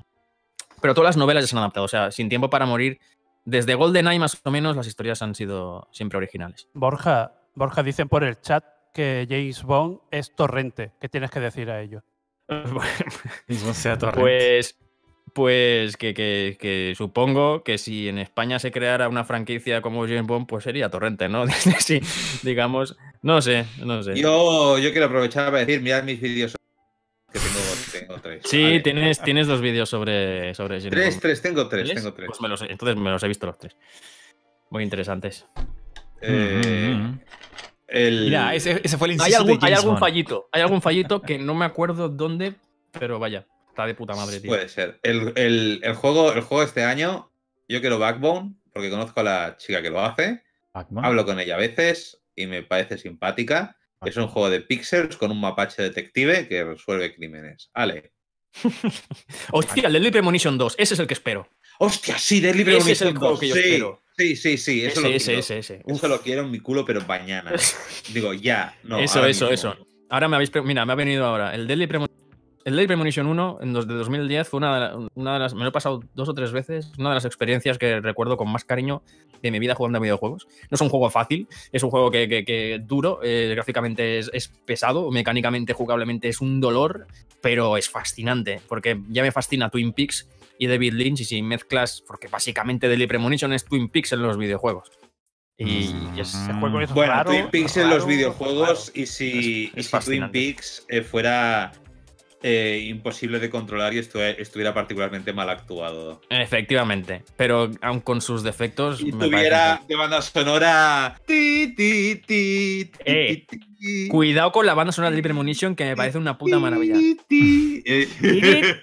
Ti, ti. Lo estoy googleando aquí y este va a llegar a Switch primero, parece. Pa- Parece que va El como- Hypermunition original saldrá en Switch. No, no, y el 2 No, el 2, también el es- 2. El 2 Ah, sale primero en Switch también. Sí, sí. Creo que es El 2 exclusivo de Switch. ¡Uh, para- qué exclusivo de Switch! En un Que sí, principio sí. sí. En No un se estoy viendo aquí. Que sí, que ha sido Nintendo que ha dicho, oye, no sabemos Sí, sí, por sí, qué, sí, es verdad, es pero verdad, por es alguna verdad. razón la gente quiere esto. Eh, Es verdad, es verdad, es verdad. Swery, ¿nos escuchas? Swery y Swery mientras con la cerveza. Y... O sea, podría ser el protagonista. Swery, ¿estás borracho otra vez? Sí, ¿qué pasa? ¿Quieres ir a para de Liberation 2? Ah. Oye, pero son, son 10 años de, primer, de, de la primera entrega, Dios. 2010, 2010, sí, sí. sí, 10 sí. años Ya, han pero pasado. ¿sabes, sabes, sabes qué pasa? Que han pasado 10 años y yo todavía recuerdo lo que pasa. Yo también, yo también. Tan bueno Porque te-. No, a ver, a ver, cuidado con Sí. esto. O sea, Es que Sí, pero a no, ver, no. La han es sí, dicho Deadly Premonition aquí se volvieron todos locos, weón. ¿Qué onda? sin matices. es, es una rara avis, es un juego único. No hay nada que se parezca a Hypermunition, pero es feo. Estéticamente es feo, es, es jugar, es horrible, porque la jugabilidad es terrible, pero tiene algo que es- resulta fascinante, que, que es, que es la historia, es lo que, lo que te cuenta y, y cómo se va desarrollando, y, y el carisma de. Carisma, podríamos decir, del Francis George Carisma, Morgan. y- Carisma, carisma de todo. Eh, Este, este, es un, este es un juego donde aparece dicha, sin ningún tipo de ironía, la frase Me encantan los ciervos. Son animales viriles con una increíble y potente What sexualidad. ¿Vale? Esta frase se pronuncia en, en un contexto en el, que, en el que yo estoy diciendo esto, pero en el contexto es aún más absurdo. ¿Ok? El contexto es aún peor. Se dice esto y también se dice Oh, contemplad esta obra, cuán bella es, todo tiene forma de pene, todo ah, parece sí, sí, sí, penes. sí, sí, Lo sí, que sí. una mujer realmente desea es ser penetrada por muchos penes a la vez. Esto lo Sí, dice sí, sí, una persona a la cual le han cortado la lengua y le está sangrando la boca. Entonces, estaba en ese lengua y dice, no hay nada que una mujer desee más que ser brutalmente Es- penetrada por multitud de penes. Esto es, es fasci- gore. es- es fascinante. Es tampoco súper gore, pero es fascinante. No. Y tiene algunos girillos. Tiene algunos girillos que. están muy bien. Sí, Mira. Y, y yo, y yo solo he puesto dos frases fuera de contexto, eh, pero el juego están hablando todo el rato. Bueno, estamos Entonces, hablando de que Francis John Morgan mira al. Ah, Espera, ¿de qué diablo es este juego? Espera, ¿es una novela gráfica? ¿Qué diablo? No, no, no, es? es un juego de acción en tercera persona. Un juego de tiros en tercera persona. poder- Acción y tiro. Ambas cosas, exploración y tiros, son una pata en los huevos. Pero eh, Mm. la historia y lo que cuenta eh, me, result- me resulta fascinante. De hecho, el personaje, que es un, un claro guiño a la gente Cooper de Twin Peaks, es, le fascina el café y se dedica cada, por las mañanas mira el café a ver qué le tiene que decir, ¿no? Y dice pues, cosas como, lo sabía, el café me lo dijo. Y, y esas cosas. Y le flipa la comida y se puede pasar igual una cinemática un- durante pues, tres minutos hablando de lo maravillosa que es la comida. Mira, yo no, tengo- no- nunca- escuchado nada Sí. bueno de este juego hasta ahora y lo hace un estudio que se llama Access Games. Sí, ya que es el estudio de Swery. Es uno, es uno de mis juegos favoritos. Solo que está haciendo Final es- Fantasy Remake, Es, Remaster. eh, para mí, Deadly Premonition es, es eh, eh, Jim Sterling, que, que es muy fan de ese juego, Sí. y es una de las, de las principales razones por las cuales se vendió. eh, dice que es como aquel episodio de Los Simpson en que el señor Barnes eh, lo van a curar de una enfermedad y dicen no podemos curarte porque tienes todas las enfermedades. y Sí, todas aquello se- que cogen los virus y lo meten por la puerta, ¿no? Sí, se balancean entre ellas eh, lo justo para mantenerte vivo. Si te curamos una enfermedad, las otras te matarán. Es eso es Deadly Premonition. Eso Dice, Entonces soy inmortal, ¿verdad? Mm. No. Efectivamente. Puedo morir en cualquier momento. Pues ese es el juego que espero. No, no, no sé si es el que más espero, pero lo espero muchísimo, Deadly Premonition 2. Sí. Pero hay un problema con Deadly Premonition 2. ¿Cómo ¿Solo va a uno? si, si no ha salido aún? El problema. ¿Cómo? Ah, bueno, argumentalmente, quieres decir. Ah. No, argumentalmente no. Eh, el problema es que si Swery tiene suficiente dinero, o sea, se puede repetir el, el- el- el maravilloso accidente de tren, que es el primer juego. No, yo creo que puede. no. Yo, yo creo que no. Yo creo que. Entonces ahora se puede hacer bien. Claro, pero yo creo que no va a generar ni el impacto ni, ni nada de lo que, lo que, A ver, lo que a fue el primero. Porque es que el primero era, era muy inesperado, era muy raro. Claro, y se iba a llamar eh, Rain- Rainy Boots o algo así, se iba a llamar al principio. Rainy Woods, sí. Sí, algo así. Yo creo que es complicado porque fue, digamos, igual está la palabra está muy usada, ¿no? Pero fue como una especie de mini fenómeno cultural, ¿no? El, el primer Deadly Premonition, yo creo que ahora mismo es un juego de culto. Mm. Y, Sí. Y- y el 2, pues eh, es complicado que repita eso, pero solo por el simple hecho de volver a ese mundo y volver a controlar a ese personaje y ver lo que tiene que decir la cabeza de este hombrecito que es Sueri, después de, por cierto, el D4, que es un juego que pasó muy desapercibido el D4. Eh, a mí me encantó, pero se A quedó también. colgado porque no hubo segundo episodio. No, no, no hubo. no Pero hubo- yo creo que en Deadly Premonition eh, lo van a cerrar. Yo espero que sí, espero que sí. Yo creo que en el Deadly Premonition 2 va a aparecer el protagonista de D4. Sospecho Oh. que, que van a hacer crossover y de, y de esta manera cerrar por lo menos el Hombre, se quitaría D4. la espinita el, el Sueri, la verdad. Sí, yo creo que estaría bien que hiciera eso, pero bueno, como él, como él vea. Porque yo desde luego querría volver a ver a la mujer gato de, de 4. Uf, qué, qué- qué- loco está el Sueri, me, me- me flipa. Además, ese juego se jugaba. Ese juego es el único juego De que he jugado con Kinect, efectivamente. Es la única vez que uso el Kinect para ese juego. Eh, solo, solo para la gente que se esté preguntando por la mujer gato, el protagonista de, de 4 vive en una casa con una gata, que a veces es una gata que va a cuatro patas, Sí. y a veces es una tía buena eh, con traje fetichista Sí. de gatita hentai. Que por cierto, What? de ahí viene, de ahí viene el nuevo proyecto de Sueri, otro proyecto que tiene, que es el de la, la chica investigadora que va a un pueblo. ¿Cómo se llama? The Good Life, The Good The Life. Good Life, que se convierte la chica en gato de noche y puede ir a investigar los crímenes. No, que todo el mundo se convierta en gato. por ah, noche eso, por la el noche todo el mundo. eh, efectivamente, sí. Todo- Sí. Sí. Así Ese es un libro de Stephen King. ¿Cu- ¿Qué, qué libro es de Stephen King ese? uno particularmente acuerdo. cute. No me acuerdo. El otro día me leí el cementerio de animales, la tenía pendiente. Y ahora me estoy acabando It, por cierto.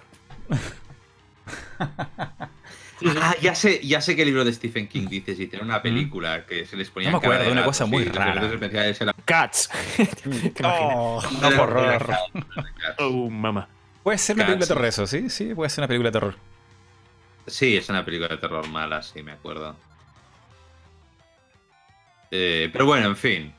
Deadly Premonition, juego del año. Y Mirad Backbone también, que, que va de un mapache que resuelve crímenes. Backbone. Y- ¿Y, y tienes como Es que contacto ya con la creadora? sí, es muy maja. Eh, nos pasamos memes. ¿Es Eh, de España? de ¿De- mapaches. ¿Quién, quién Nos es que este de juego? es de Canadá, memes. es de Canadá. Es, es definición Sí. de amistad de hoy. Nos pasamos memes. Eh, backbone. Backbone. Hostia, pero no había visto yo este juego. Es muy, es muy- está- tiene, tiene un en Steam, os, os podéis bajar el prólogo, digamos, la primera parte, que es Mm. gratis. Y, y es como material promocional. me Y- recuerda ¿Qué a es esto? como un. ¿Cómo se llama ese gato español? Ese libro, ¿cómo se llama? Black Sat, pero versión pixel art, weón. Ah, sí, la gabardina es muy Black la- la- sí, la- pero no, no es Black Sad. De hecho, Ah, ha, sal- se ve que chica- ha salido Regulín, el Black Sad. Y la chica, y la chica me, me dice, no, no, ni, ni de coña Black Sad. Eh, no, eso es otro rollo. Pero tiene referencias a Twin Peaks también. Oye, pero el Tiene- pixel art es muy lindo, es muy lindo el pixel art de este juego. Es muy bonito, es muy bonito el juego. Y, Está muy lindo. y- Wow. Y también tiene, y también tiene re- referencias a Twin Peaks y a mierdas. Y la, la película favorita de esta chica también es Synecdoche en New York, o sea que compartimos película favorita, lo cual es estupendo. Podría Porque decirse que es, Es la, es la única persona con la, con la que con, con la que con, con la que comparto película favorita. ¿Cuál, ¿Cuál es tu peli favorita, has dicho?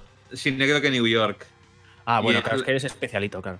Es la única, la única persona con la que con la que comparto película preferida. Eh, eh, es como, oh, ¿es, es, es tu película favorita también? Digo, sí. Y dice, ¿tú también estás muerto por dentro? Digo, sí, absolutamente. Del Philip Seymour Hoffman sale, ¿no? Sí, sí, Sí, sí, sí. sí. sí. Mm. Porque soy especialito. Especialitos. especial. eh, a, mí, a mí me han dicho de la vida que soy raro y me gusta mucho, ¿eh? Que me. También te digo. Pero bueno, esto parece un podcast de Ketchi y Borja y no. Sí, sí, yo estoy aquí escuchando con tranquilidad. Eh, me, han puesto un montón de indies que no conozco y diría conocer, weón. Estoy aquí leyendo y viendo trailers, weón. Backbone, está, está- se ve muy bien. Ah, bueno, ahí Mm. hay unas partes que se van más o menos mal. Pero Mighty, si pones, Ha tienes cambiado aquí el chiringuito montado, que digo yo ahora mismo digo un nombre y me sacas aquí el vídeo en directo. Esto es maravilloso. La magia del podcast. Sí. No, no tengo idea de estos juegos. Me, me dejaste ahí desconectado. No, no, no voy a comentar nada, weón. Eh, y es raro que venga en Switch. Qué raro que, que estén exclusivos en Switch. Me, me quedé No, no, pensando, no, ¿qué diablo? en está en también. Eh, El Deadly 2? Premonition 2, porque, porque el Ah, no, Nintendo- ah, el Deadly Premonition 2, vale. Sí, Porque sí, Nintendo eh, mete pasta. Sí, sí, lo, lo- lo pusieron ahí en Switch. Qué raro. Raro. Chin, chin, chin, chin, chin, chin, chin. Mm, pero pero no, no te he escuchado nada así como que fuera un fenómeno cultural ni nada, nada, nada, nada, nada, un- Bueno, eh, fenómeno cultural igual entre, entre cuatro que formamos parte del medio. igual en Anite Games creo que le dieron un 10. Yo creo que me lo compré porque en Anite vio que le, vi que le, que le metieron un 10 al Deadly. mm, y son desarrolladores japoneses estos tipos, ¿no? Sí, sí, sí, sí. sí. Están haciendo el remaster de Final Fantasy VIII. Ni idea, no, no ¿Quién conocía hace? nada, weón. Sí, sí, están haciendo el remaster. Ah, sí, no tenía ni idea. Pero, pero Borja, ¿tú dirías ma- manejar esto? Mira, Mighty, yo te digo una cosa. Yo llevo, tengo una memoria terrible. Yo tengo problema con esto y esto es serio. Yo tengo una memoria muy selectiva y estoy tan metido en los videojuegos y tengo que cada día poner noticias y estar en la actualidad que llego a un punto en que se me olvidan las cosas. Funciono mecánicamente. Entonces mi Mm. cabeza se desconecta. Antes me acordaba de todas las fechas, de todo lo que salía, pero ahora ya soy más selectivo y mi memoria está un poco. Tengo, básicamente tengo un problema, tengo déficit de atención, digamos. Y eso es lo que. No, no, no. Eh, a mí me Pero lo igual, intento. Mighty, vale, lo intento con todas mis fuerzas. Koyuki, sigues ahí. Dios mío, loco. no. Estoy, estoy aquí escuchando atentamente. Sí, sí, sí. Te voy, te voy a tener que invitar a un podcast solamente para ti, para compensarte esto. Pobre que hemos estado aquí, Yo- no, yo no, el siento, pobre no. Yo es que a Deadly Premonition no tengo. No Ah, tengo está muy nada bueno. que añadir. Está, está- mi Eh, equipo, está mi equipo. una- Un foco cultural afincado en la casa de Borja y de Quetzal, solo. Muy bonito. Bueno, es Eh, que, que Charlie y yo nos parecemos más de lo que parece. ¿eh? Sí. Es un juego muy, muy particular que o te gusta o no te gusta y sobre todo eh, tocó mucho cuando, cuando salió en el momento. Si lo coges ahora, yo creo que no sé si te va a gustar. Es No. muy jodido, lo más probable es que no lo soportes. O sea, lo Sí. más probable es que lo empieces ahora y digas esto qué cojones es, me han, me han timado y no. Yo lo que Es- creo que es muy vaya a llevar una, de- Es muy una desilusión grande con la segunda parte. No creo que esa magia rara que tenía el primero de, como decís vosotros, el Mm. choque de trenes, hacerlo aposta, porque seguro que intentan hacerlo aposta, no creo que les salga. Es lo más probable, es lo más probable. Pero mientras me cuente algo que sea la mitad interesante que lo que me pareció la historia del primero, ya me tienen. Porque al menos será, al menos será algo distinto. Pero bueno, pero está, está claro que en un superventas no va a ser. Mm, qué raro. Y con, y con lo Yo me lo tanto que lo compraré hablas. de salida. Sí, sí, no, yo también. Sí, sí, todos, todos los que jugamos al primero compraremos el segundo. Sí, sí, sin duda, vaya.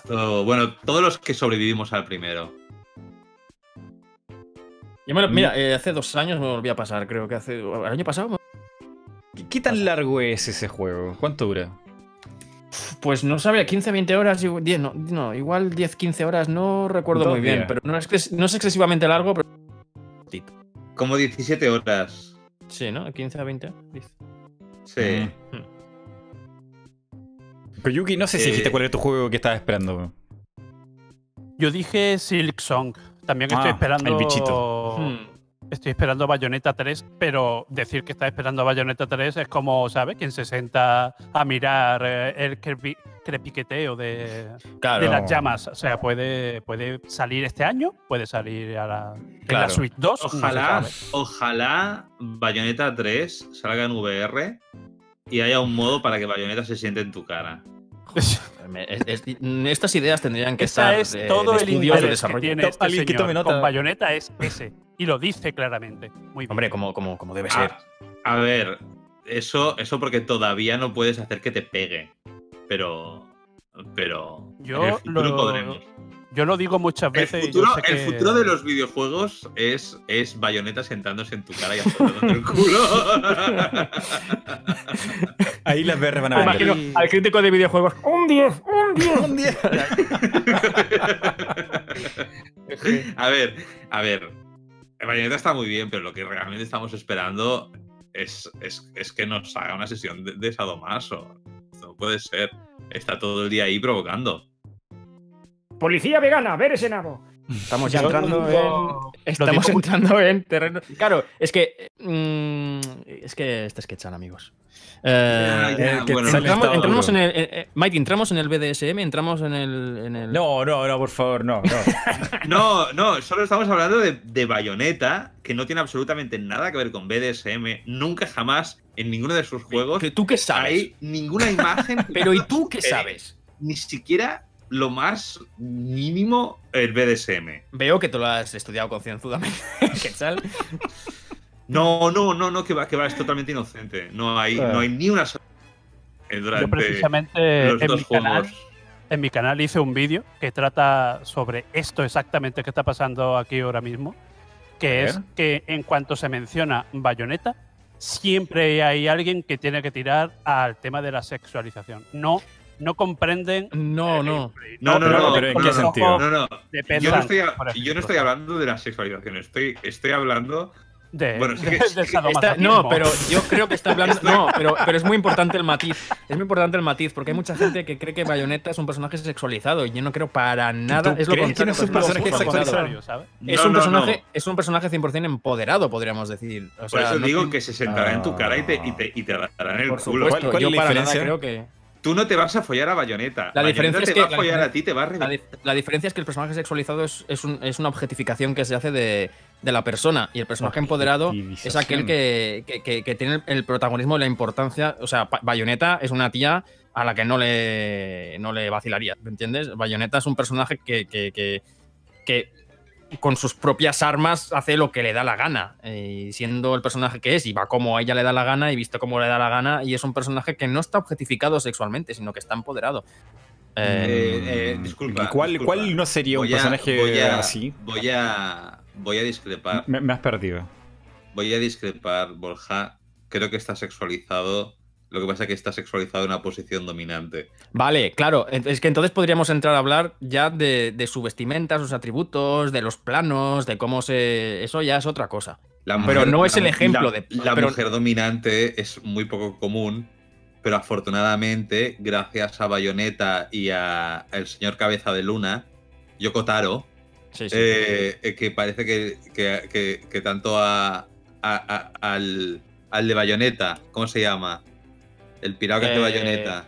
Eh, Camilla, eh, Camilla. Camilla. Camilla. primero. a Camilla y a Yoko Taro me, me parece que les gusta les gusta las mujeres que les pisen con las botas de cuero. A lo ver, cual, lo cual está me claro. parece estupendo porque, porque puestos a sexualizar mujeres, eh, eh, esto, es, esto es más interesante. Efectivamente, es que a eso voy. Quiero decir que en el fregado en el que, viendo los personajes femeninos sexualizados que hay en el mundo de los videojuegos, yo creo que lo de. Mm, es un tema muy, muy denso, Borja. ¿no? Ya, ya, ya, ya, ya se, se sexualiza mucho menos. Ahora ya prácticamente fuera, fuera de Japón, eh, eh, la hipersexualización de los personajes femeninos está bastante pasada de moda. Hmm. Se considera vulgar. Hasta el punto, hasta el punto en que en Mortal Kombat, y esto me ofende personalmente, quitó las ropas de pilinguis de las chicas. Y a mí que me Hmm. disculpen, pero Mortal Kombat es un juego de fatalities y de arrancar caras, donde yo espero mozas pilinguis con, con bikinis estúpidos. Y, y me gustan esos bikinis estúpidos en el contexto de Mortal Kombat. ¿Dónde están los escotes, por favor? Sí que es verdad, ahora que comentas esto, que algo, que cosas como los Dead or Alive, por ejemplo, ya son, quiero decir, no se ven para, bueno, ya se veían mal hace un tiempo, ¿no? Ya se veían regular hace un tiempo, pero No, sí es que, que- los es que están- antes- antes no se veían, antes no era así como que la gente conociera que existían esos juegos. Ya, pero sí que es verdad que no, no están fuera de lugar, ¿no? La- Ya es tipo de juegos. A mí Es que me la, parece la- mal. la cultura japonesa respecto efectivamente, al cuerpo femenino es muy distinto al de Occidente. A- Aquí tenemos Ya. filtro de religión, padres, políticos, qué sé yo. Y en Japón lo entienden Ya. más como es un cuerpo hermoso para una fantasía de, de los hombres y o cualquier otra persona que quiera verlo. Entonces se entiende muy bien lo que es una fantasía y lo que es el mundo real y como que no los mezclan en temas de... Claro, pero sí que es verdad que creo que la clave que dice Quetzal es el hecho del, de- del buen gusto. Yo creo que eso es el, el baremo. Eh, eh, claro. Por ejemplo, Kratos. Ujú. Está súper sexualizado. Kratos. No, Mm, disculpa, mm. disculpa, disculpa. Es. permíteme matizar como maricón. Eh, Kratos en los primeros juegos no está sexualizado. O sea, no hay un elemento de hacerlo sexualmente atractivo. Está hecho para hacer una fantasía de poder. Si te parece sexualmente atractivo por sus músculos y tal, me parece muy bien. A mí me parece un tipo que grita mucho Es que y básicamente Hay no mucha capa en, en ese discurso, Ahora. no, no lo sé. Ahora, ahora, en el último God of War, ahí sí que fueron a hacer el daddy. Ahí sí que Mm. fueron a. a- emocional. Pero lo hicieron mucho mejor, porque al, al darle una, una dimensión de, de papá con su barbita y tal, el personaje se vuelve realmente muy sexy en el último juego. Hmm. Y a mí no me lo había parecido en los anteriores. Entonces, eh, ¿por qué? Pues porque, aparte de que el diseño es sexy, porque vaya con la barbita y. Porque muestra vulnerabilidad, yo creo. Eh, Exacto, entonces. eh, me parece más sexy la Lara Croft desde, el- desde, desde los juegos nuevos, desde el reboot, a la anterior. Porque también es un personaje que. No sé. eh, es más sexy porque, porque tiene más matices. No es, no es que Mm. tenga muchos, porque los guiones, ¿sabes? Pero bueno, el primer juego lo intentaba y, y lo conseguía bastante. Así Mira, que. eh, eh, esto es un tema demasiado denso, pero y como yo lo, lo aprecio así sin saber tanto de, de lo que pasa en política o No, yo tampoco. decir, yo, yo aquí no eh, estoy dando como, lección. Como gente normal, como un youtuber de, de internet. Eh, Bueno, bueno, la sexualidad no tiene que ver con provocar, sino como matizar que ese cuerpo es masculino o es femenino. O, o algo que, que, se, que se puede distinguir. Sí, pero sería, sería distinto, por ejemplo, si Lara Croft, por poner un ejemplo, en vez de, de la vestimenta que llevan los últimos Tomb Raider, pues fuera con pal- palones de cuero, con un culo exageradamente grande, con unas peras que le llegaran a. Eso sí que sería. Es provocar. algo, pues, eh, sería innecesario, digamos. Bueno, yo digamos, yo lo diría entre lo que es la sexualidad adolescente eh, y lo que es la sexualidad como Adulta. cuando vas haciéndote mayor, sí. Entonces, Mm. a mí- la Lara Croft de los 90 me parece una sexualidad adolescente inmadura de propia de los 90. Y la nueva Lara Croft me parece mucho más sexy en el sentido de que eh, he, he crecido y, y me interesa más eh, un personaje que una muñeca hinchable. Entonces, creo que, que, que muchos juegos japoneses todavía están hechos por adolescentes sexuales. Y no sé qué dice eso sobre la cultura japonesa, eh, cada cual que saque sus conclusiones. Ya. Mm. Menos, Ya. menos, igual Bayonetta también está hecho por un adolescente sexual, pero tiene sentido de la ironía y autoconciencia, y eso lo hace divertido. Y eso también le pasa con los juegos de Yokotaro, que su sexualidad es más juguetona e inteligente. Pero Mm. bueno, esas son mis apreciaciones porque yo tengo que sacar lecturas de todo, porque no, no, no, no, no puedo ver a tías enseñando el culo y pensar normal. Bueno, eh, chicos, llevamos tres horas aquí. Ah, ¿Tres horas? Sí, se ha pasado volando. ¡Volando! Sí, sí. Así que yo creo que necesito correr al baño y mear. Entonces me llevo Pues aguantando perfecto. tres horas, weón. Eh, nada, Sí, ha estado, estado como extraño el podcast, pero no sé, weón. Creo que Mighty, Ah. es que ¿qué esperas invitándonos a nosotros tres? ¿Qué, qué- qué- qué Claro, esperas? querías, querías realmente que, hablara- que habláramos del E3. Mm, No sé, creo que nos saltamos muchas cosas, weón. No sé. A mí, eh, la cosa está en si fue interesante escucharlo. Hombre, hemos hablado de, del E3, hemos hablado de Sony en el E3, hemos hablado de, de, de Kinect, de Molinex, de la anterior generación, de la próxima X, de Play 5, del logo. Quieras que Hemos- no. Vale, en cuanto a temas de actualidad, hemos cubierto muy poco, pero los espectadores no se han ido. Lo iba Mm, mirando, así que. Se ha, se ha- se ha mantenido bastante bien. Lo que sí, Koyuki, Ah. y creo que te, te, te tengo. Te tendré que tener de nuevo aquí o algo así, compensarte de alguna manera, porque siento que fue un poco desperdicio. Efectivamente, que Chal eh, Mighty se arrepiente de habernos invitado. Pues a la No, vez. Es que yo me quedo con la impresión que me van a odiar Y lo, de esto, lo entiendo, eh, cuidado, lo entiendo. o sea. Koyuki sí que es ahí. Ellos es que tienen temas muy personales que tratar entre, entre ellos. A, a dúo, a dúo. Ahí era conversación pendiente, otros. parece. Claro, claro.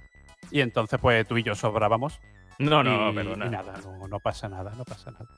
No, Nah, ha sido muy interesante, ha sido muy interesante. Ha derivado en cosas extrañas, pero es lo que te están diciendo. Si sabes cómo son, ¿para qué ¿Pa' lo qué invitas? Yo no sabía que se conocían, weón. Y yo creo que ten- Sí. tenían que haberse conversado antes de venir, weón.